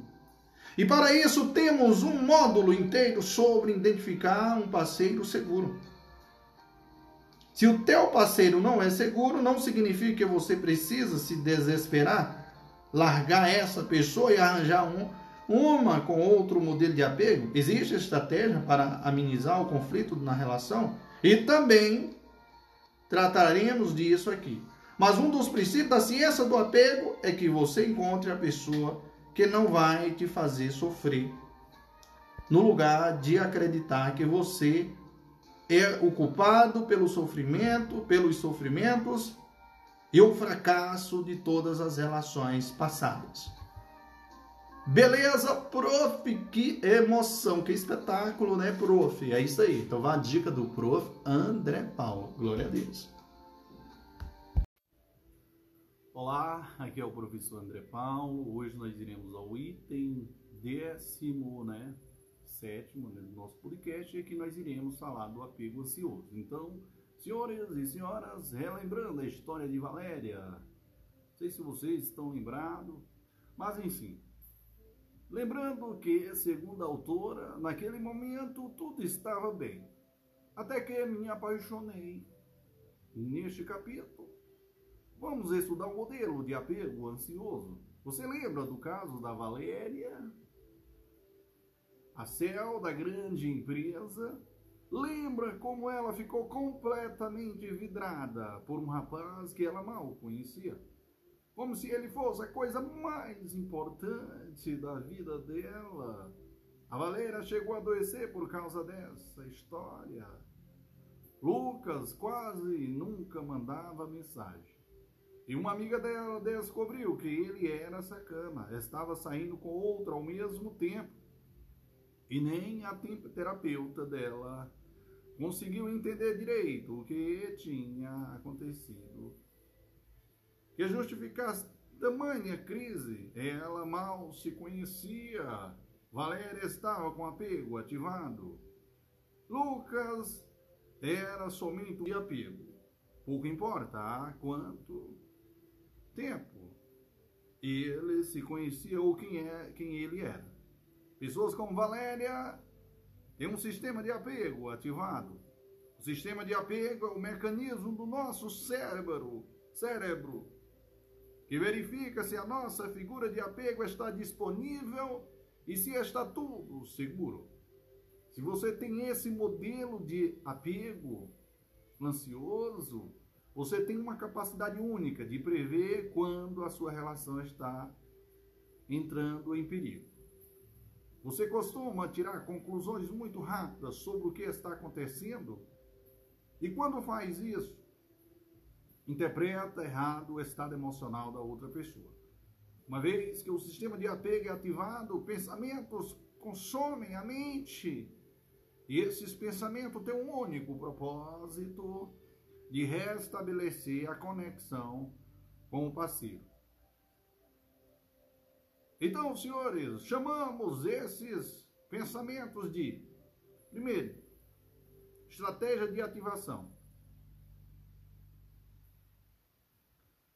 São quaisquer pensamentos que te mantêm próximo do seu parceiro. Vou usar aqui o pronome ele, porque geralmente temos mais mulheres heterossexuais é, me lendo, como diz a autora, ok? Uma vez que ele te responde de forma satisfatória, você volta ao seu, seu eu normal e calmo. Exemplo de estratégia de ativação. Obcecar com o outro com dificuldade em concentrar em outras coisas, inclusive coisas mais importantes. Sensação de ansiedade que some, que some é, magui, magicamente quando encontra a pessoa. Colocar o outro num pedestral, diminuir os teus talentos e aumentar a deles. Acreditar que se vocês terminarem, você não terá outra chance no amor. Acreditar que relacionamentos são assim mesmo, cheios de problemas. Acreditar que o que você sente é amor e por isso sofre. Valéria passou quatro meses na sua terapia falando sobre Lucas. Esse é um exemplo clássico de estratégia de ativação, focar no outro para se sentir mais próximo. Quando terminamos um relacionamento, costumamos entrar nesse estado, porque queremos nos sentir mais próximo da pessoa que não está lá.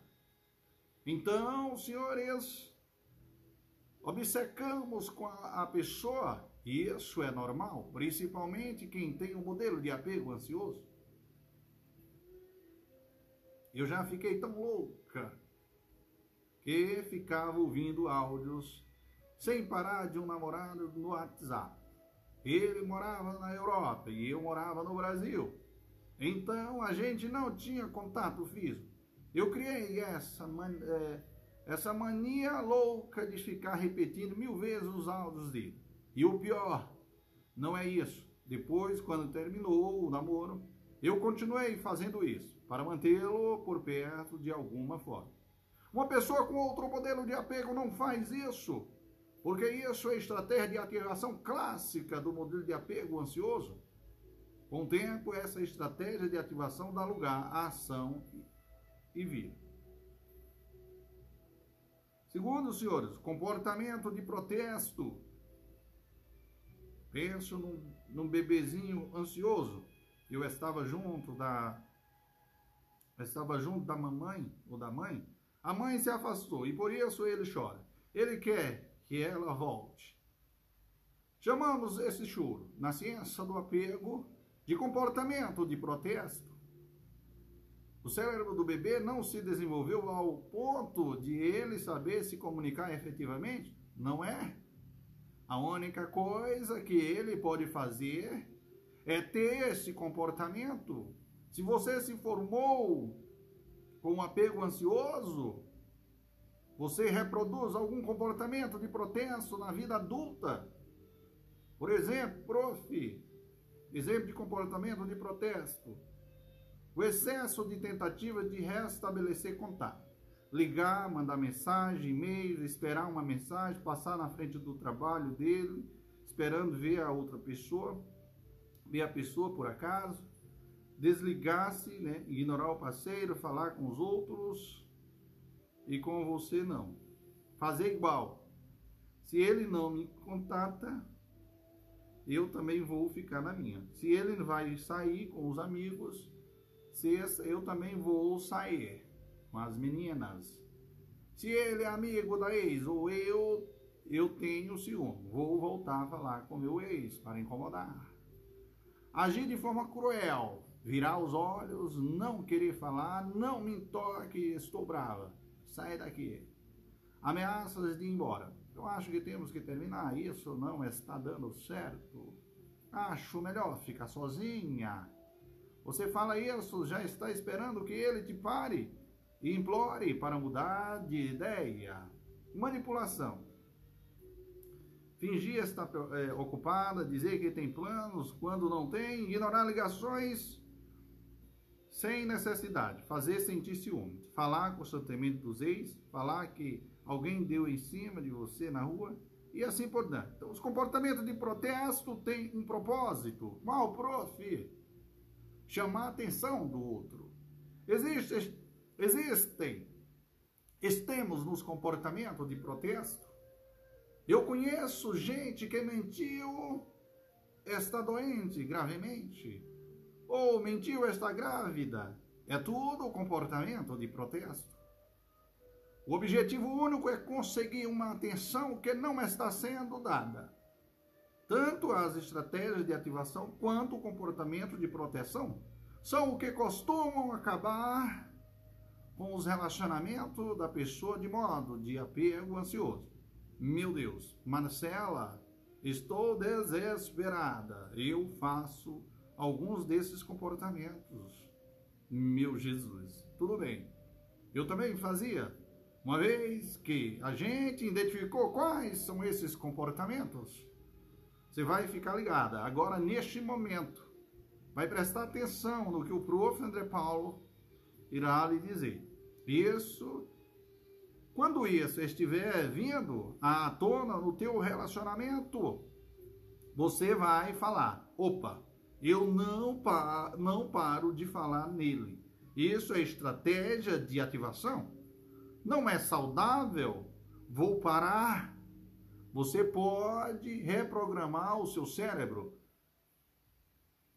a parar de fazer isso. Você imprime essa lista, anota todos os comportamentos, decora todos eles. Quando você estiver fazendo algum deles, você vai lembrar Lembra do podcast do prof. André Paulo? E escuta os podcasts dele quantas vezes for preciso sobre essa temática. Essas ameaças são um comportamento infantil.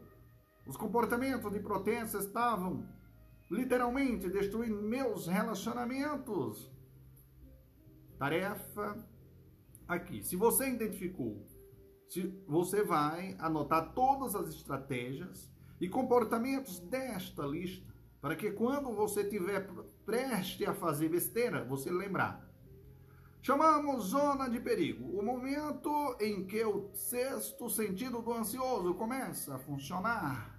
Ele deixa de receber uma mensagem ou, ou nota que algo não vai bem, e aí gera muita ansiedade. Chamamos zona de zona de segurança, o período em que não há ansiedade, inquietação e nenhum sofrimento na relação. O apego ansioso não está ativado. Meu Jesus, que coisa, prof. Mas, prof, de onde vem o modelo de apego ansioso? Senhores e senhoras, me aguardem no próximo capítulo.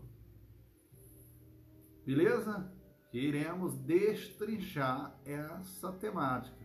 Amém, irmão. Amém, prof. Que emoção, que glória, prof.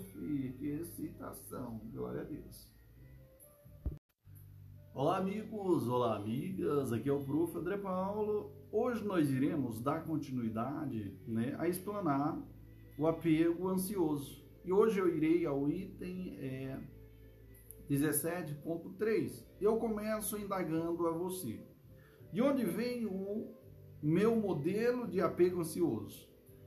Eita, que indagação, prof. Então, os modelos de apego são formados majoritariamente até os seis meses de idade, mas cada experiência relacional que a gente tem na nossa vida, seja quando criança, adolescente ou adulto, vai determinar a manutenção ou não do nosso modelo de apego. Meu modelo de apego, se for um ansioso, porque eu sofri um trauma de apego quando eu tinha nove anos.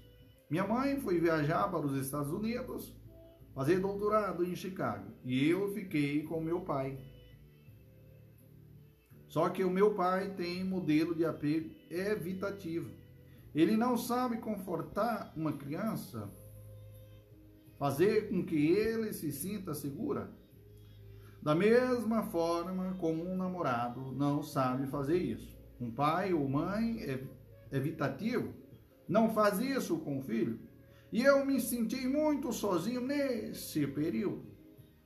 Foi tão traumático que eu me lembro até hoje de cenas desse período de, da vida.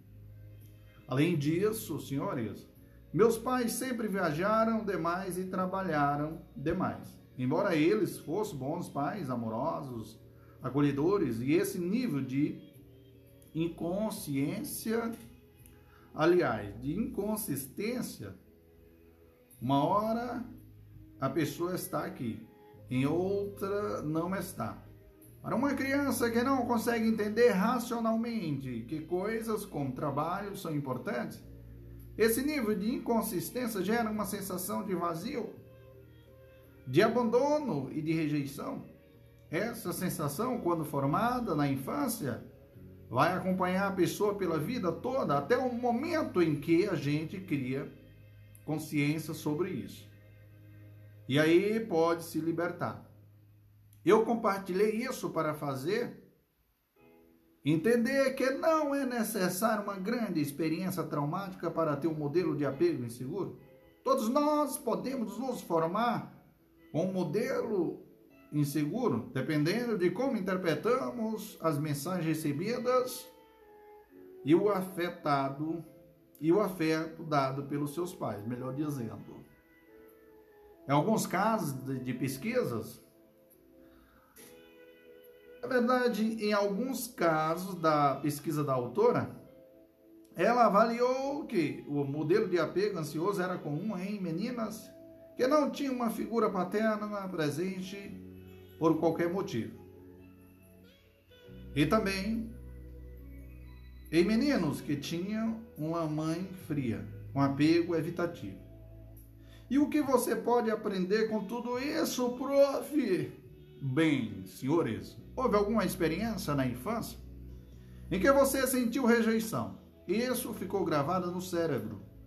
Como expliquei, o cérebro da criança não é racional. Ele pensa só naquilo que ele precisa receber, que naquele momento é um, é um carinho, um afeto, um contato.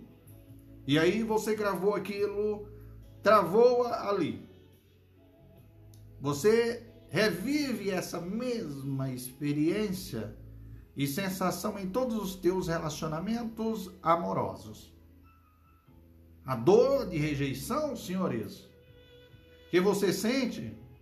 Hoje, quando um namorado não responde uma mensagem ou quando alguém não demonstra interesse em você, essa dor, exatamente a mesma sensação que ficou gravada no seu cérebro naquela experiência traumática do momento em que ocorreu o trauma de apego. Então, meus senhores, no meu caso, segundo a autora, era a dor de chorar na, na, na chama. E meu pai me dá, ficava quieto. Aliás, mandava ficar quieto. Como diz a autora, me mandava, meu pai me mandava ficar quieto. Uma solidão extrema. Não tinha ninguém no mundo para mim. Eu era uma criança não sabia me cuidar sozinha. Eu precisava desse cuidado adulto. Minha mãe, de repente, não estava lá. Foi viajar. Então, nos relacionamentos, senhores, a minha intolerância a qualquer tipo de rejeição vem aí daí. Não, é a Marcela adulta que sofre. É a Marcela de 9 anos se você quer estudar mais sobre esse assunto, Eu sugiro que procure a teoria do apego infantil de John Rory Bowlby. Essa teoria, bem como a nova ciência do apego em adultos, foram a base de toda a pesquisa por trás deste livro, segundo a autora, né? Conforme a gente for trabalhando as questões aqui, talvez você lembre de algo da sua infância. Talvez você entenda por que você tem esse modelo de apego. Inicialmente é natural sentir uma certa raiva. Porque muitas pessoas têm um modelo seguro e não precisaram passar por tudo isso. Eu sei o tamanho dessa dor. Você pode até se revoltar contra os seus pais agora que entende que eles são a causa. Mas vou te contar, ou melhor, vou te dizer outra coisa. O que, prof? Os nossos pais fizeram o melhor que puderam com o grau de consciência que eles tinham no momento e com o apego que eles tinham se eu tenho um modelo de apego ansioso e eu tenho um filho, as chances são que ele são que eu vou ou passar um meu modelo de apego para aquela criança através de um espelho, de uma imitação, ou por ter repulso a forma como a mãe é, como a mãe é carente e sufoca o filho, ele vai adquirir um modelo de apego evitativo. Então, senhores, atenção. Criar pavor de relacionamentos, conexões. Eu analisei muitos relatos de pessoas evitativas com mães ansiosas. Geralmente, quando o filho é homem, o último caso acaba acontecendo desenvolver o apego evitativo. E quando mulher, o primeiro desenvolve o apego ansioso igual à mãe. Se eu tenho um modelo de apego ansioso e eu quero ter filhos, agora é a hora de eu aprender sobre a teoria do apego e criar a estratégia para que eu não passe isso para os meus filhos, para que eles sejam seguros. Então, senhores, não julgue os seus pais. Pense que se você fosse ter um filho sem passar por um processo de consciência e de estudo da ciência do apego, talvez não saberia também como assegurar que eles terão o um modelo seguro. Beleza, prof? Show, papai, vamos que vamos. No próximo item, senhores, iremos explanar sobre para você que tem o modelo de apego. Então, algumas estratégias que a gente vai utilizar, tá, pessoal? Que emoção, né, prof? É isso aí, senhores. A minha intenção é causar essa sensação gostosa na sua vida, prof. É isso mesmo. Show, papai. Olá amigos, olá amigas, aqui é o Prof. André Paula. Hoje nós iremos ao item, né? Só fazendo aqui uma correção, né? Nós falamos o item é, décimo, é, sétimo, é, isso, 17.1. É, eu falei 17.3, só que é 17.1. Hoje nós iremos para o item 17.2, que é uma continuidade do item né, 17. Então, meus queridos e queridas, nós iremos falar aqui um pouco, né? E tentar entender. E eu começo assim, para você que tem um modelo ansioso. E aí, prof? Para você que tem um modelo ansioso. Então, identifique neste momento suas necessidades no relacionamento. Defina o que exatamente você quer. Seja específico, e quando alguém não corresponder a isso, saiba que essa pessoa provavelmente não é segura. Não é a pessoa certa para você. Be beleza?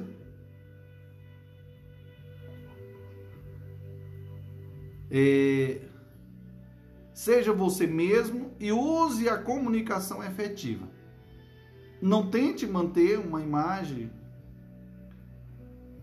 de ser alguém autossuficiente, forte, segura, que manda poucas mensagens e não se importa muito com nada. Porque algum coach de sedução te falou para agir assim. Você não é assim. Aceita isso. Eu caia nessa armadilha por eu na verdade a autora diz que caiu, né, nessa armadilha por muito por muito tempo. E nem era seguindo conselho de coach mas porque eu construí toda uma imagem social em volta de ser uma pessoa fria, distante. Se você fizer isso, você vai. Na verdade, isso vai te trazer muito sofrimento e você vai atrair as pessoas erradas. Eu queria muito que alguém tivesse me dado essa sugestão. Eu sei que a gente parece carente demais, se for sincera, mas não esconde as suas vontades para se acomodar naquilo que o outro quer. O parceiro correto não vai achar isso ruim. Uma estratégia aqui, uma estratégia aqui é usar a comunicação efetiva. Anote aí. Diga o que você quer ou sente de forma clara e direta. Isso é algo que um parceiro seguro vai achar atrativo e que um parceiro evitativo vai achar broxante. Logo, se você fizer isso, a resposta da pessoa vai te dizer se ele é bom para você ou não. Se a pessoa ficar com medo por estar, por você estar sendo comunicativa e clara, ou claro, melhor dizendo, e claro, alertas, sinal vermelho. Esta pessoa está cheia de travas, traumas, emocionalmente, indisponível e quer jogar joguinho em que ninguém fala nada e só enrola. Eu já aconselhei isso para várias pessoas dentro do meu grupo de pesquisa, dentro de uma etapa em que elas estavam indo em encontros, em encontros e desesperadas sem saber como agir, vou contar a história de Sai. Shai. Shai estava saindo com um rapaz novo. E ele eles ficaram de marcar um novo encontro. Tudo estava indo bem, mas sabe quando a data fica meio no ar? Bom, isso de não marcar com precisão a data e, horário, e hora do, do próximo encontro estava deixando ela ansiosa. Afinal, ela precisava ter a segurança de que aquele encontro ia rolar mesmo. E ele estava de fato interessado. Aí ela postou no grupo que estava desesperada, não sabia o que fazer. Achava que o rapaz não era bom para ela, porque ele só enrolava. Não queria sentir essa ansiedade. Gente, eu me surpreendo. Essas pessoas são como eu. Estudam a ciência do apego. Mas quando o apego ansioso se ativa, a gente esquece tudo o que aprendeu. Eu respondi para ela, Chay, você pode usar a comunicação efetiva. Não tem nada de errado com você falar para ele algo do tipo: Oi, e aí, a gente vai se ver essa semana, né? Ou quando ficou combinado o próximo, o nosso próximo encontro. É só falar. Ué, o que não dá para fazer é falar as coisas num tom de cobranças ou ameaça, porque aí seria comportamento de protesto e não comunicação efetiva. Comunicação direta, clara, preto no branco, sem jogos. Isso é comunicação efetiva? A resposta dela veio alguns dias depois, no grupo. Ele achou atrativo o fato de que eu me comuniquei sem, sem joguinhos. E isso é incrível, porque é algo que não é natural para mim, mas eu fiz e o resultado foi maravilhoso. Só com base nisso não dá para ter 100% de certeza de que o parceiro dela era seguro, mas as chances são que sim. É verdade que pessoas de apego inseguro não têm o dom de comunicação efetiva, mas a gente pode treinar isso. Vai ser bem difícil no começo, assim como foi para Shai. É só uma questão de prática. Saiba que existem muitas pessoas no mundo que podem te fazer feliz. Chamamos isso de princípio da abundância. Então, quando algo não dá certo com alguém, ainda que você vai se sentir rejeitada ferozmente, e eu compreendo isso, tente lembrar que existe uma abundância de pessoas com modelos de apego seguro que pode te proporcionar um relacionamento feliz. Nota: eu tinha muita dificuldade com esse princípio, porque sempre que eu terminava um namoro era o fim do mundo. Eu achava que ia morrer naquela era, naquela era. Aliás, que aquela era a única pessoa para mim. Eu recomendo agora, neste momento, que você anote todas, as, todas essas recomendações em algum lugar e que você olhe para elas com frequência. Porque olhar é importante para incorporar isso ao sistema de crenças. Meu Deus, prof, que emoção, prof, que coisa maravilhosa, que dica que o senhor está me dando, prof. Agradeça a autora desse livro, uma pessoa maravilhosa, a Marcela. Show, papai. E teve o seu tempinho para escrever e fazer esses relatos e disponibilizar isso aqui, esse livro na, né, no Kindle. Show, papai. Vamos que vamos. Viva quem? O prof. André Paulo. Olá amigos, olá amigas, aqui é o Prof. André Paulo. Hoje nós iremos é, falar sobre o apego né, evitativo, item 18, né senhores? E aqui eu começo frisando o seguinte, amor é para os fracos, entre aspas. E aí, senhores? Vamos analisar essa temática? Você conhece alguém que escolheu viver a vida no estado de solidão? Beleza, uma indagação, prof. Sem depender de ninguém, sendo autossuficiente.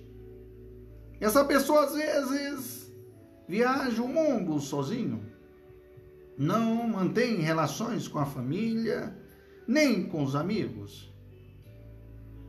E todo mundo inveja essa pessoa como se isso fosse uma habilidade.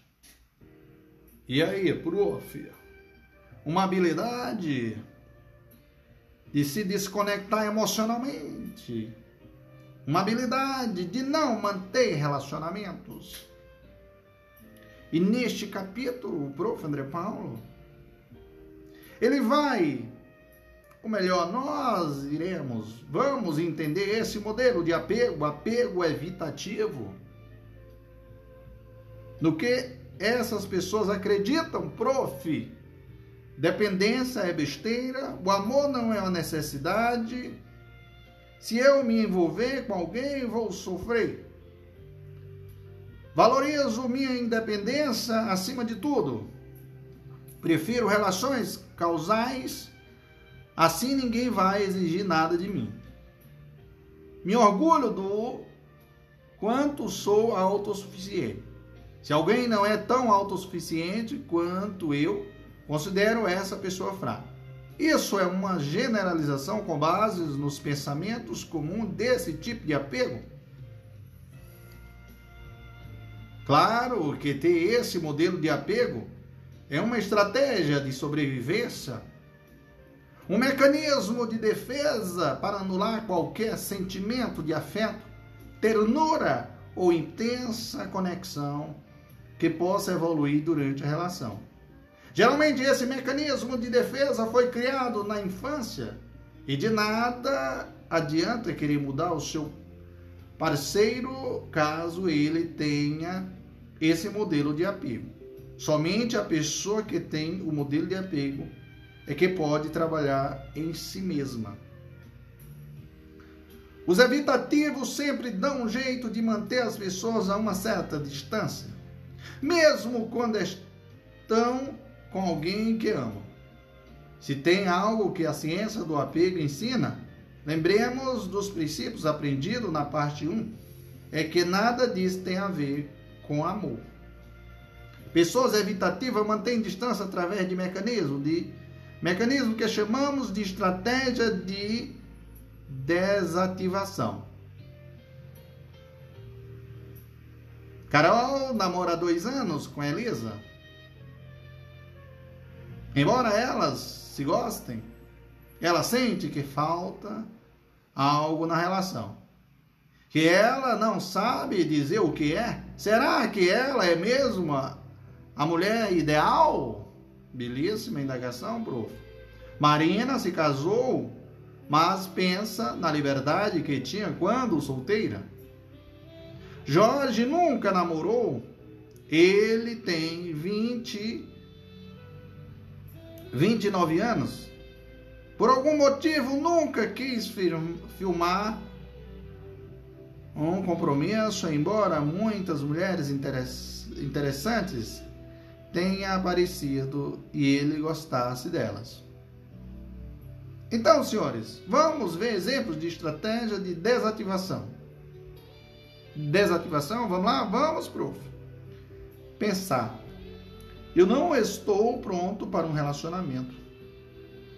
Focar nas imperfeições do parceiro, fletar com outras pessoas ainda estando no relacionamento, não dizer eu te amo, formar relacionamentos com um futuro impossível, com, como com alguém que mora em outro país, ou com alguém casado. Manter segredos e deixar tudo no ar. Evitar contato físico, não querer dividir a mesma cama, não querer fazer sexo, andar na frente. Querer ir embora para sua casa depois do sexo. Dizer coisas como: tenho problemas de intimidade, não quero me comprometer, nunca namorei porque não é necessário. Acredite, senhores, quando alguém diz isso, é, fun é do fundo do coração.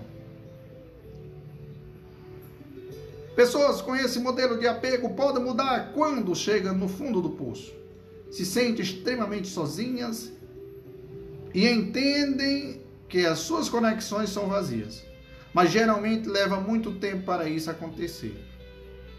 Bem, eu conheço pessoas que passaram por algumas experiências transcendentais, com muitas muitas sessões de meditação, verdade, e criaram consciência sobre o modelo de apego evitativo, o quanto o quanto sua vida era vazia e desde então tudo melhorou bastante. Na minha experiência de observação de relatos, a terapia da fala não é tão evitativa ou demora muito tempo. Terapia corporal, quando a pessoa quer, funciona muito bem, porque o evitativo relaciona, é, é, é, racionaliza demais e tem muita resistência. Então, o processo psicanalítico, por exemplo, tende a ser muito lento e às vezes ineficaz. Isso quando a pessoa tem um modelo de apego evitativo desde a infância, o modelo dismissive. No entanto, todo mundo tem característica evitativa. E talvez você tenha identificado que você pratica algumas dessas estratégias de desativação ou que pensa como evitativo, mas que nem sempre se, é, foi assim. Esse caso é um pouco diferente. Eu vou explicar isso no próximo módulo, sobre o apego desorganizado. Amém, irmão? Amém, prof. De qualquer forma, todos os modelos, Deus, senhores, todos os modelos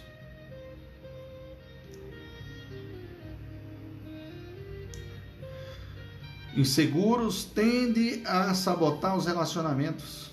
Um erro comum é pensar que o modelo evitativo é quem termina os relacionamentos. O monstro das relações. Já vimos que o comportamento de protestos e comportamento infantil, de uma forma geral, que as pessoas do tipo ansioso projetam no relacionamento são muito prejudiciais e são uma forma de sabotagem inconsciente. O evitativo é só uma forma de sobrevivência, de funcionar, que é diferente do ansioso. Enquanto o ansioso precisa botar tudo para fora e ter muita aproximação, o evitativo precisou suprimir sentimentos e se isolou como estratégia.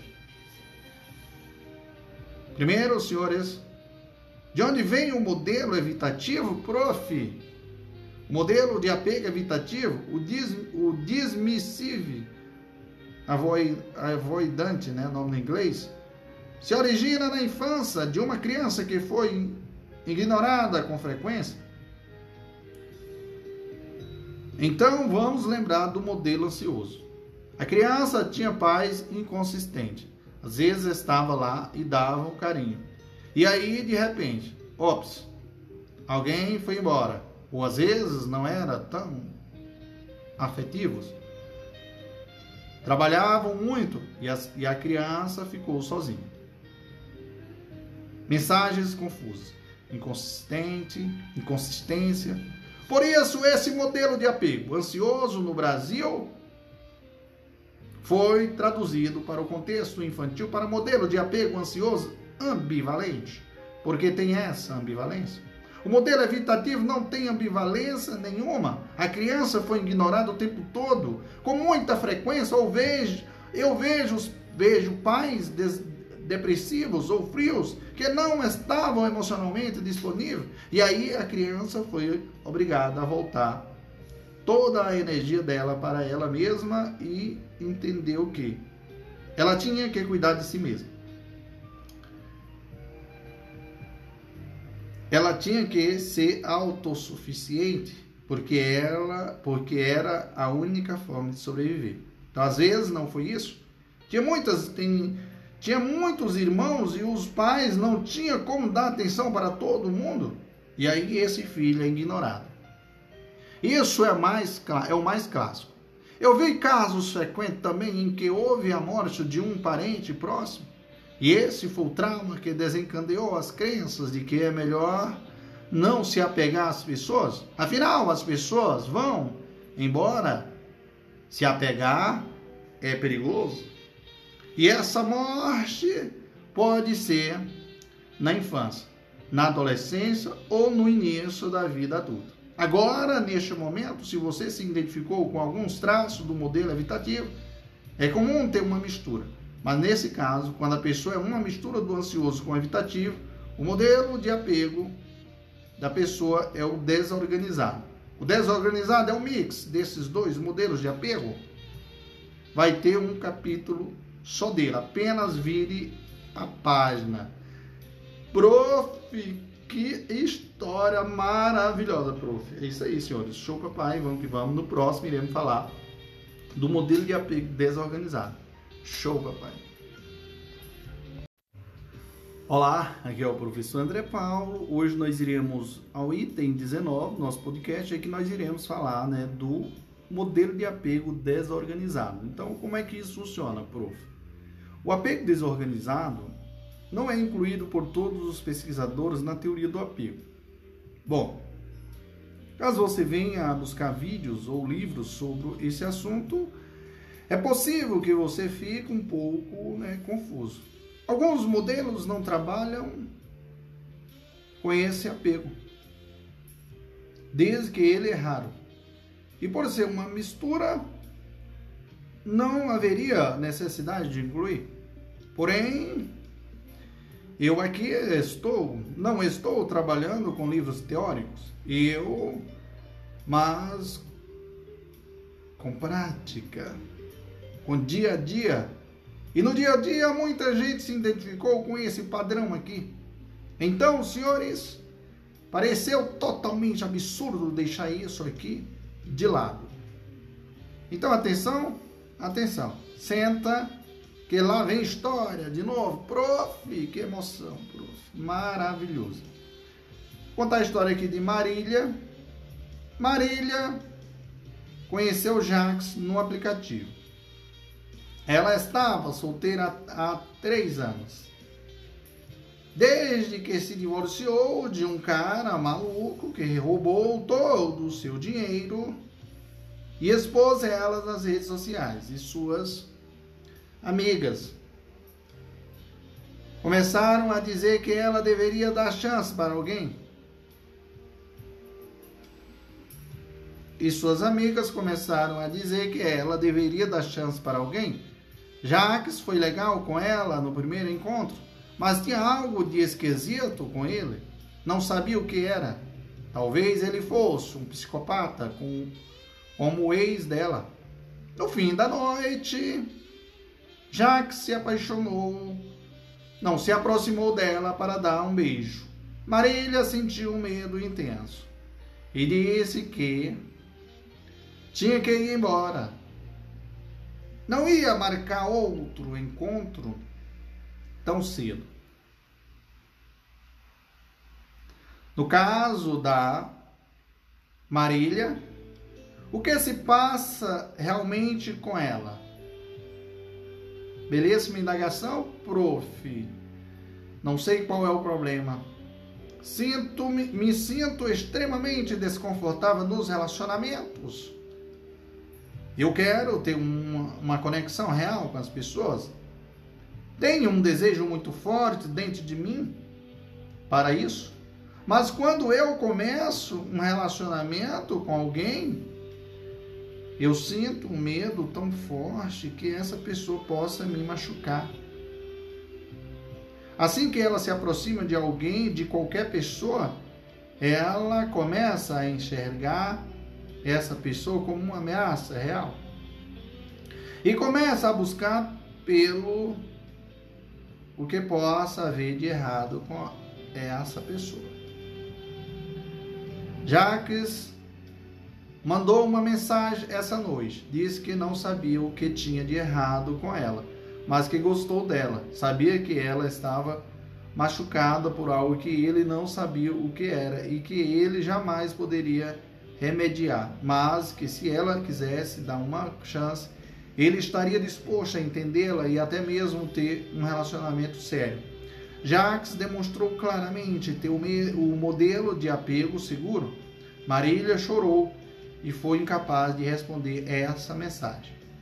Assim, senhores, a última coisa que ela queria era um relacionamento sério. Algumas semanas depois, ela sente vontade de se conectar por algum motivo, apego associativo, e o chama. Eles se dão bem e passam uma ótima noite. Ele consegue superar o medo. No dia seguinte, Jacques manda outra mensagem e Marília não consegue responder. Ela começa a duvidar dele. Que tipo de pessoa você mal conhece? já quer ter um relacionamento sério e está disponível toda hora, eu, hein, tô fora. Melhor ficar sozinho. Ficou claro que o padrão de sabotagem consciente onde está é está presa a Marília? Uma pergunta, prof. Jacques era um rapaz de apego seguro nesse, nessa história inventada?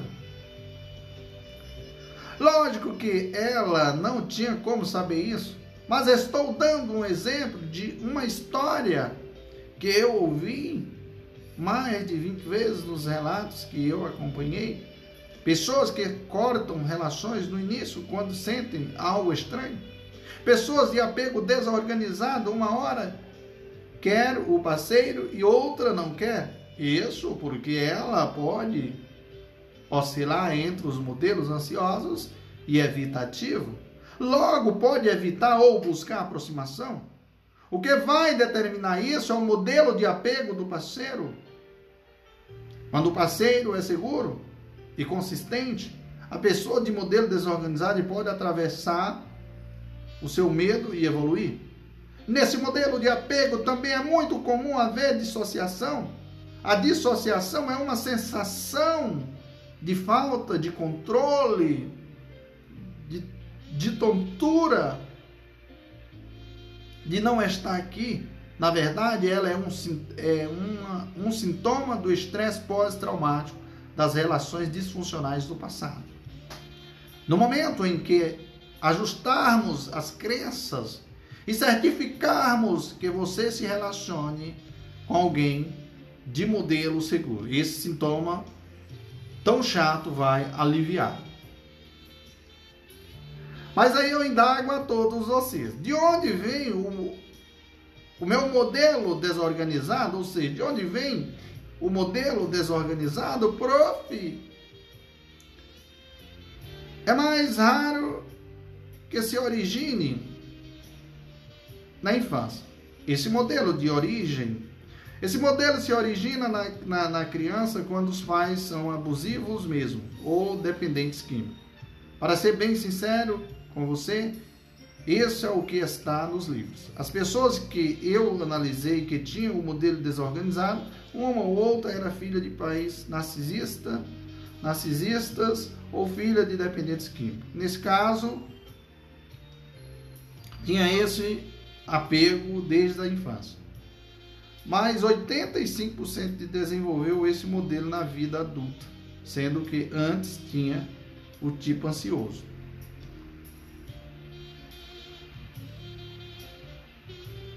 E depois de uma relação abusiva ou traumática, adquiriu característica evitativa.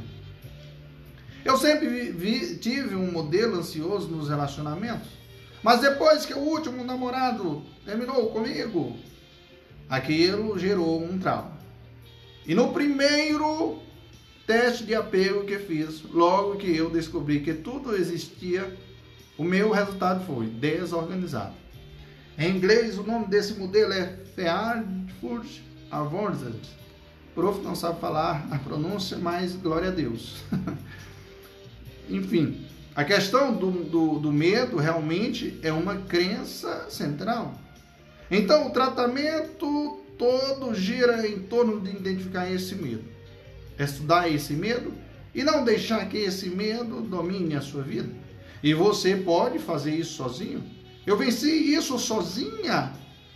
Não foi com nenhum terapeuta, nenhum método mágico, só eu mesma mudando minha forma de pensar. E claro, escolhendo um parceiro seguro para me relacionar Show, papai, que emoção, prof! Pessoal, no próximo nós iremos para a parte 3 do nosso podcast. Então nós já falando da parte 1, parte 2, parte 3. Pessoal, só sucesso, viu? Glória a Deus. Amém, irmão? Amém, prof. Gratidão. Olá, amigos. Olá, amigas. Aqui é o prof. André Paulo. Hoje nós iremos ao vigésimo, né? O item né, 20, né, senhoras né, do nosso podcast, e aqui nós iremos falar das relações inseguras mais relações seguras. Então, senhores e senhoras, atenção que a partir de agora, a parte 3 do nosso podcast. Então, começando do item, né, do vigésimo item. E aqui eu começo, né, falando o que acontece quando o ansioso e evitativo namoram. Ok? Então, senhores e senhoras, atenção, porque eu indago a você neste momento. O que acontece quando pessoas de modelos inseguros namoram? Belíssima indagação, prof. A pessoa ansiosa na relação vai ficar presa no lobby de se sentir rejeitada. A pessoa evitativa vai se sentir eternamente cobrada e sufocada. Como superar isso? Prof, belíssima indagação. É isso que vamos estudar neste módulo. Quando pessoas ansiosas namoram evitativos, ambos estão recentemente, aliás, ambos estão reencenando papéis infantis.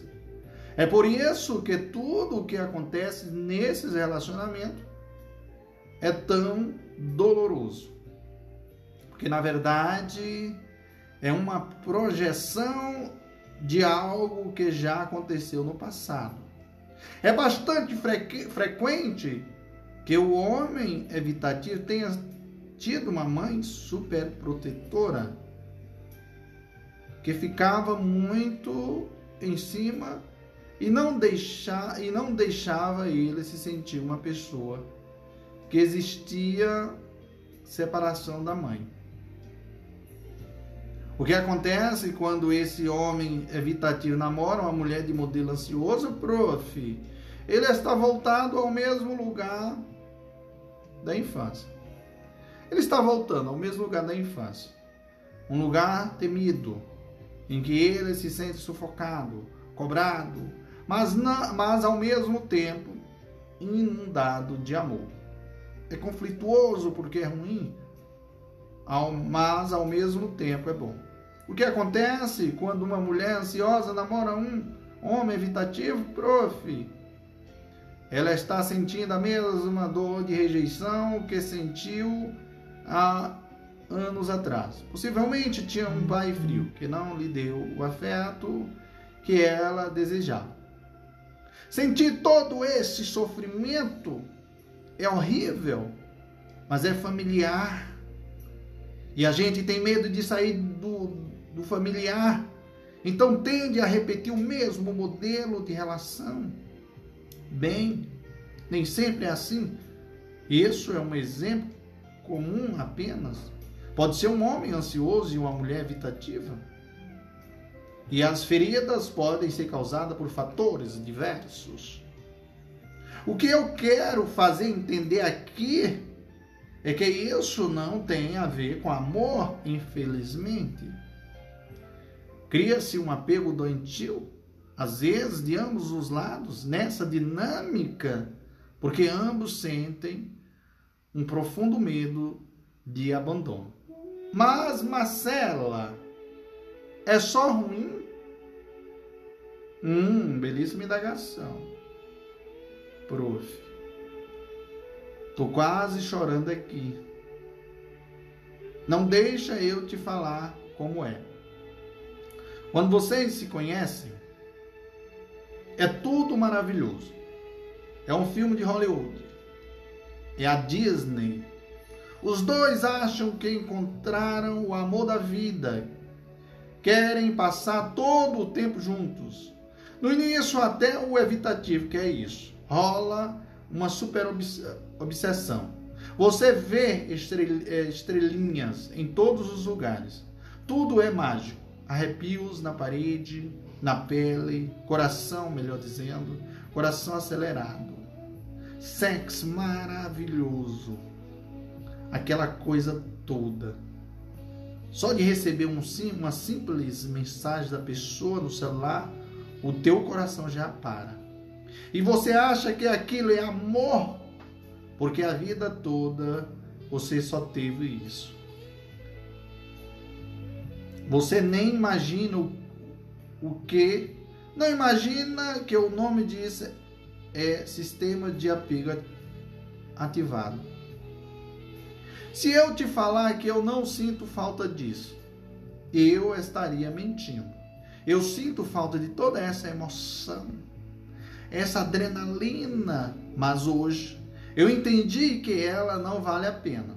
Eu prefiro ter um relacionamento calmo, pacífico, em que eu não vou sentir nada disso porque o meu sistema de apego não se ativa, mas que vai ter segurança. E quais relacionamentos, prof, são esses? Relacionamentos com pessoas de modelo seguro. Show, papai. Viva o prof. Que emoção, pessoal. Prof não é normal. Glória a Deus. Show, papai. Vamos que vamos. Que história louca, né, prof? Olá, amigos. Olá, amigas. Aqui é o prof. André Paulo. Meus senhores e senhoras, nós iremos hoje ao item 21 do nosso podcast E aqui nós iremos falar da dinâmica ansioso, evitativo ou desorganizado, abusivo. Eu começo dizendo que a ciência do apego revela que pessoas ansiosas quase sempre se relacionam com evitativas e vice-versa. Pessoas de modelo desorganizado têm uma tendência maior a se relacionar com pessoas abusivas. Mas a dinâmica que vamos discutir aqui se aplica a esse modelo. Pessoa de modelo desorganizado costuma fazer o papel ansioso numa relação abusiva, enquanto o abusador faz o papel evitativo. Se este for o seu caso, tudo o que foi explicado sobre ansioso evitativo vai se aplicar para você. Mesmo que o teu modelo seja desorganizado, ok? Sim. É só você pensar no papel que você desempenha nos relacionamentos.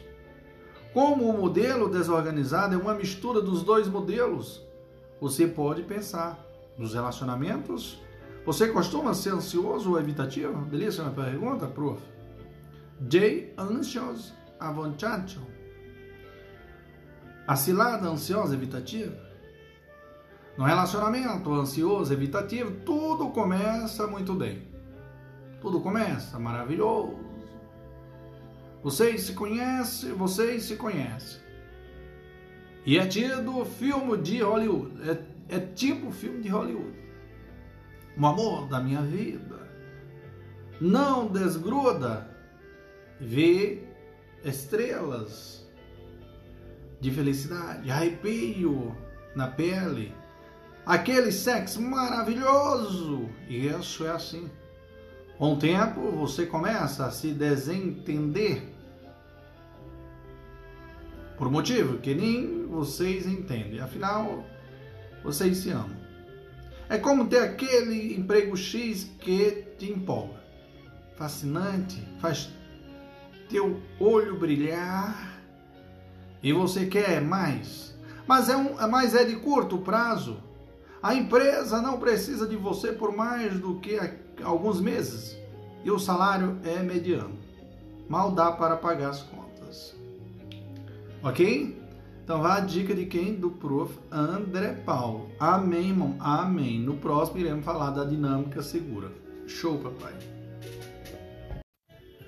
Olá amigos, olá amigas, aqui é o Prof. André Paulo. Hoje nós iremos ao item, né, o vigésimo segundo, e aqui nós iremos falar da dinâmica segura. Que que é isso, prof?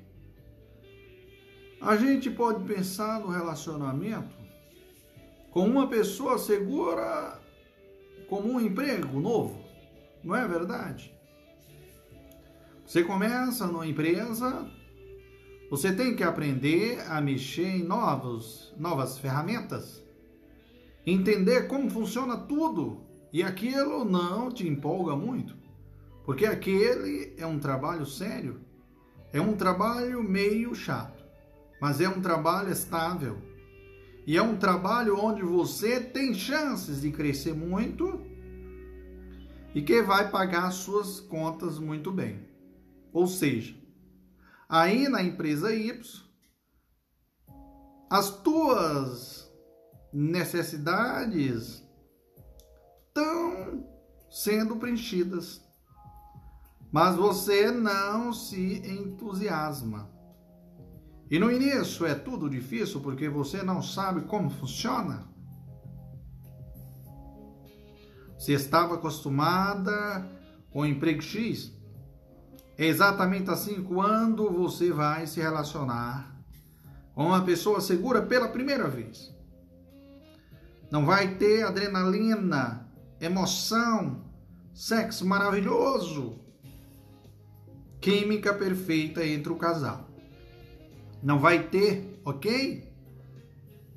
Vocês vão ter que construir isso e passar por um período de adaptação, que é o início de um relacionamento.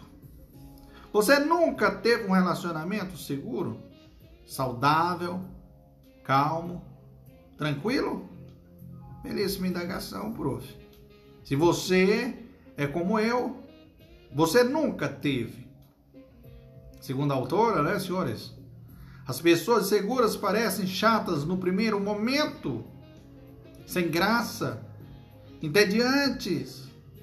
E você não, você não vai querer estar com aquela pessoa.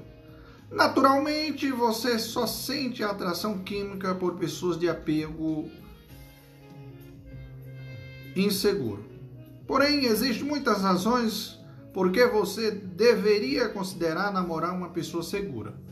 Mas quais, prof, as razões? Bom, resolver conflito, né? Durante uma briga, não sente necessidade de agir na defensiva. Próximo, flexibilidade de pensamento. Reconsideram suas crenças e estratégia quando necessário. Comunicadores efetivos esperam que as outras pessoas sejam compreensivas e responsivas. Estão expre... Então expressam seus sentimentos com facilidade e isso é natural para a pessoa de apego seguro. Não joga, não jogam jogos. Eles querem intimidades e acredita que o outro também quer isso. Então, para que encobrir isso e jogar joguinho, prof? Belíssima indagação.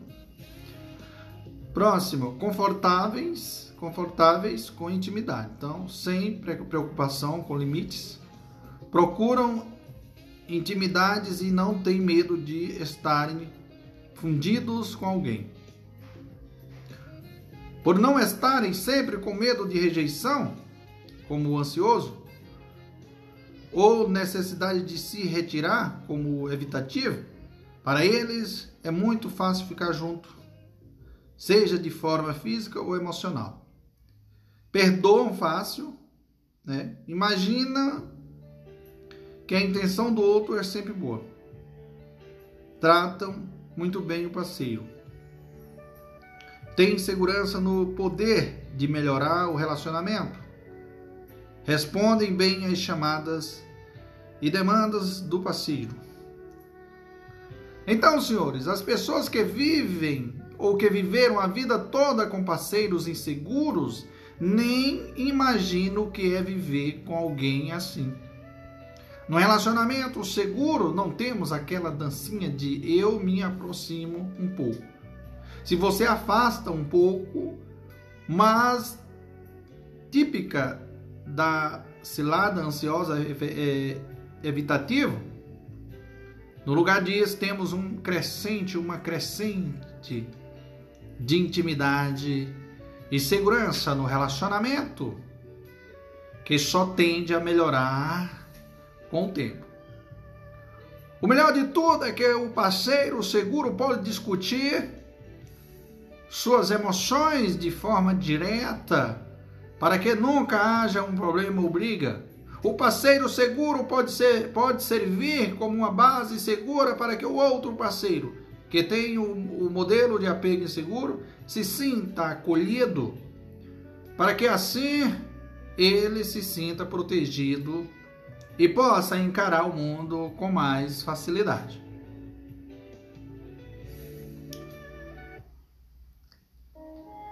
Então, senhores, li no livro, né?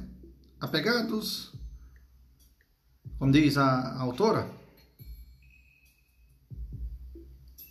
de C.J. Hazy Blitz.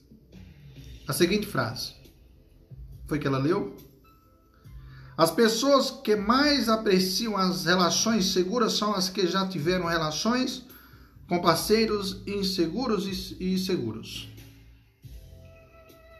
E de onde vem o apego seguro, prof. André Paulo? O apego seguro é originado por uma criança que entendeu que pode contar com seus pais, que não duvida da disponibilidade desses pais Pais com apego seguros vão tender a ter filhos com apego seguro?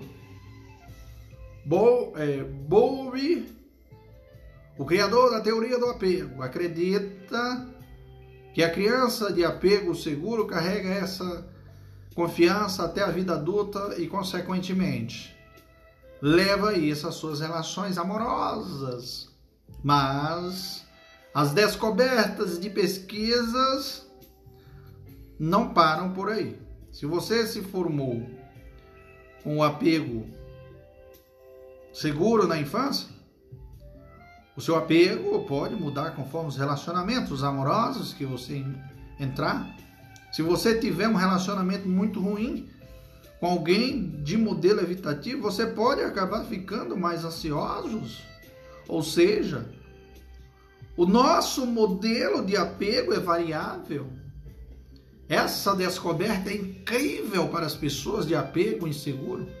Isso quer dizer que se eu tenho um apego ansioso, por exemplo, e eu entro em um relacionamento com uma pessoa de apego seguro, eu vou me tornar mais seguro?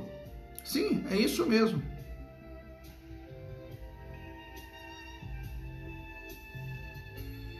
E o mesmo serve para, para essas pessoas do tipo evitativo e desorganizado. Amém, irmão? Amém, prof. Que excitação, prof. Glória, maravilhoso.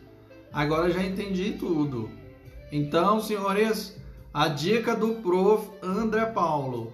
Procura relacionamentos, tanto relacionamentos, amizades, relacionamentos amorosos, amizades, enfim, com pessoas seguras, porque você se torna uma pessoa segura. Tem aquela frase: os grandes, eles. Para você ser grande, você tem que se juntar aos grandes. Então, para você ser uma pessoa segura, tem que se juntar às pessoas seguras. Amém, irmão? Amém, prof. Glória a Deus. Show. Olá amigos, olá amigas, aqui é o Prof. André Paulo. Hoje nós iremos ao 23 item do nosso podcast e aqui nós iremos explanar escolhendo um parceiro seguro. Meu Deus, que coisa linda, prof. Pessoal, veja só, se você está solteiro, por favor, nem pense duas vezes. Escolha um parceiro seguro Agora, o melhor que eu possa fazer por você neste momento é te preparar como prof. Porque eu quase sabotei a minha relação por causa disso. Hum, isso mesmo. No início, não vai ter química, ok? Não, não vai. No início, você vai achar pessoas sem graça. Continue, apesar de tudo. Uma pessoa segura é ouro para você que tem outro modelo de apego. Quando a gente namora uma pessoa segura, a gente pratica o apego seguro com aquela pessoa, muda nossa forma de ver relacionamentos. É um processo de cura. Eita, prof, claro. Se você tentar por um tempo e realmente não tiver atração por aquela pessoa, desiste. E tenta com outra pessoa em outro momento. Para você ter noção como era só uma questão de enxergar. Antes, eu não enxergava que tinha tantos homens seguros por aí. Pare agora, neste momento, e pense. Sabe aqueles seu primo legal? Hum, aquele seu melhor amigo bacana que trata bem as mulheres? Eita, prof, já sei. Aquele seu amigo que namora a mesma garota há anos e não parece viver nenhum grande drama? Hum, belíssima indagação. As chances são que todos esses homens devem ter apego seguro. E isso serve para mulheres também, é claro. A ausência do drama e do sofrimento excessivo nos, relacionamentos é um indicativo do apego seguro. Você consegue facilmente identificar essas pessoas após uma conversa franca. Pergunte com quantas pessoas ela já teve um relacionamento sério. Pergunte o que ele ou ela espera nesse momento da vida. Uma pessoa sincera, simples, que demonstra um grau de vulnerabilidade mediano, será indicativo de apego seguro. Beleza? Então, uma pessoa evitativa vai se aprovar. Aliás, uma pessoa evitativa vai se apavorar ao ouvir essa pergunta. O ansioso vai demonstrar sua fragilidade de, imediato. O desorganizado não vai saber responder. É fácil, viu? Viu só?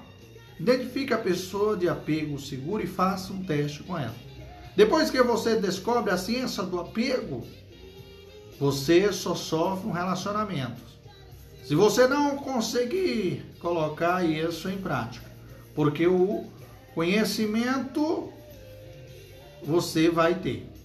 Beleza, prof. André Paulo, que emoção, prof. No próximo item, nós iremos falar sobre um pedido. Glória a Deus, prof. Que emoção. Show, papai.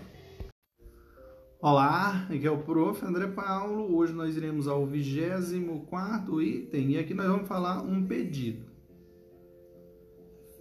Mas que pedido é esse, prof? O meu pedido, senhores, é primeiro muito obrigado, né, por ter finalizado esse podcast. Eu espero de coração que ele tenha te ajudado de alguma forma nessa jornada. Meu desejo era poder tomar um cafezinho com você, segundo a autora, e olhar nos seus olhos enquanto conversávamos sobre a ciência do apego. Eu quero que você tenha se sentido abraçado e acolhido da, me da mesma forma como eu me senti quando descobri essa ciência. Gostaria de te pedir, se isso te ajudou, você pode, poderia deixar uma avaliação, uma mensagem no Instagram do Prof. André Paulo e agradecer a Deus, tá? Compartilhar, seguir o Prof. André Paulo. Isso vai ajudar mais pessoas é, a sofrerem menos e ter relacionamentos saudáveis. Pois quando mais avaliação tiver dos podcasts né, e ouvintes é, do, dos podcasts do professor André Paulo, melhor. Para deixar seus comentários para mim será muito importante, porque eu já fiz já o comentário que na obra do autor. Finalizo esse livro com chave de ouro, esse podcast com chave de ouro. Você pode também é, compartilhar. Estou muito grato a você, muito grato mesmo a você. Espero que estejamos conectados de agora em diante por essa rede de conhecimento. E que você guarde um pedacinho de mim dentro de você após essa após escutar esse podcast, tá? Então, tomando o gancho da autora, eu utilizo desse comentário da autora para agradecer vocês, viu, pessoal? É... Agradeço do fundo do coração aos, a todos aqueles que escutam os podcasts do professor André Paulo, dentro do qual muitas pessoas serviram como estudo de caso para pesquisa. Então agradeço a todos os autores, a autora desse belíssimo livro, a Marcela, com sua história brilhante, com seus relatos. E glória a Deus, senhores. Um momento incrível na vida do professor André Paulo. Só gratidão. Espero que vocês gostem desse podcast e compartilhem com todos os amigos e amigas. Amém, irmão. Amém, prof. Glória a Deus. Show, papai.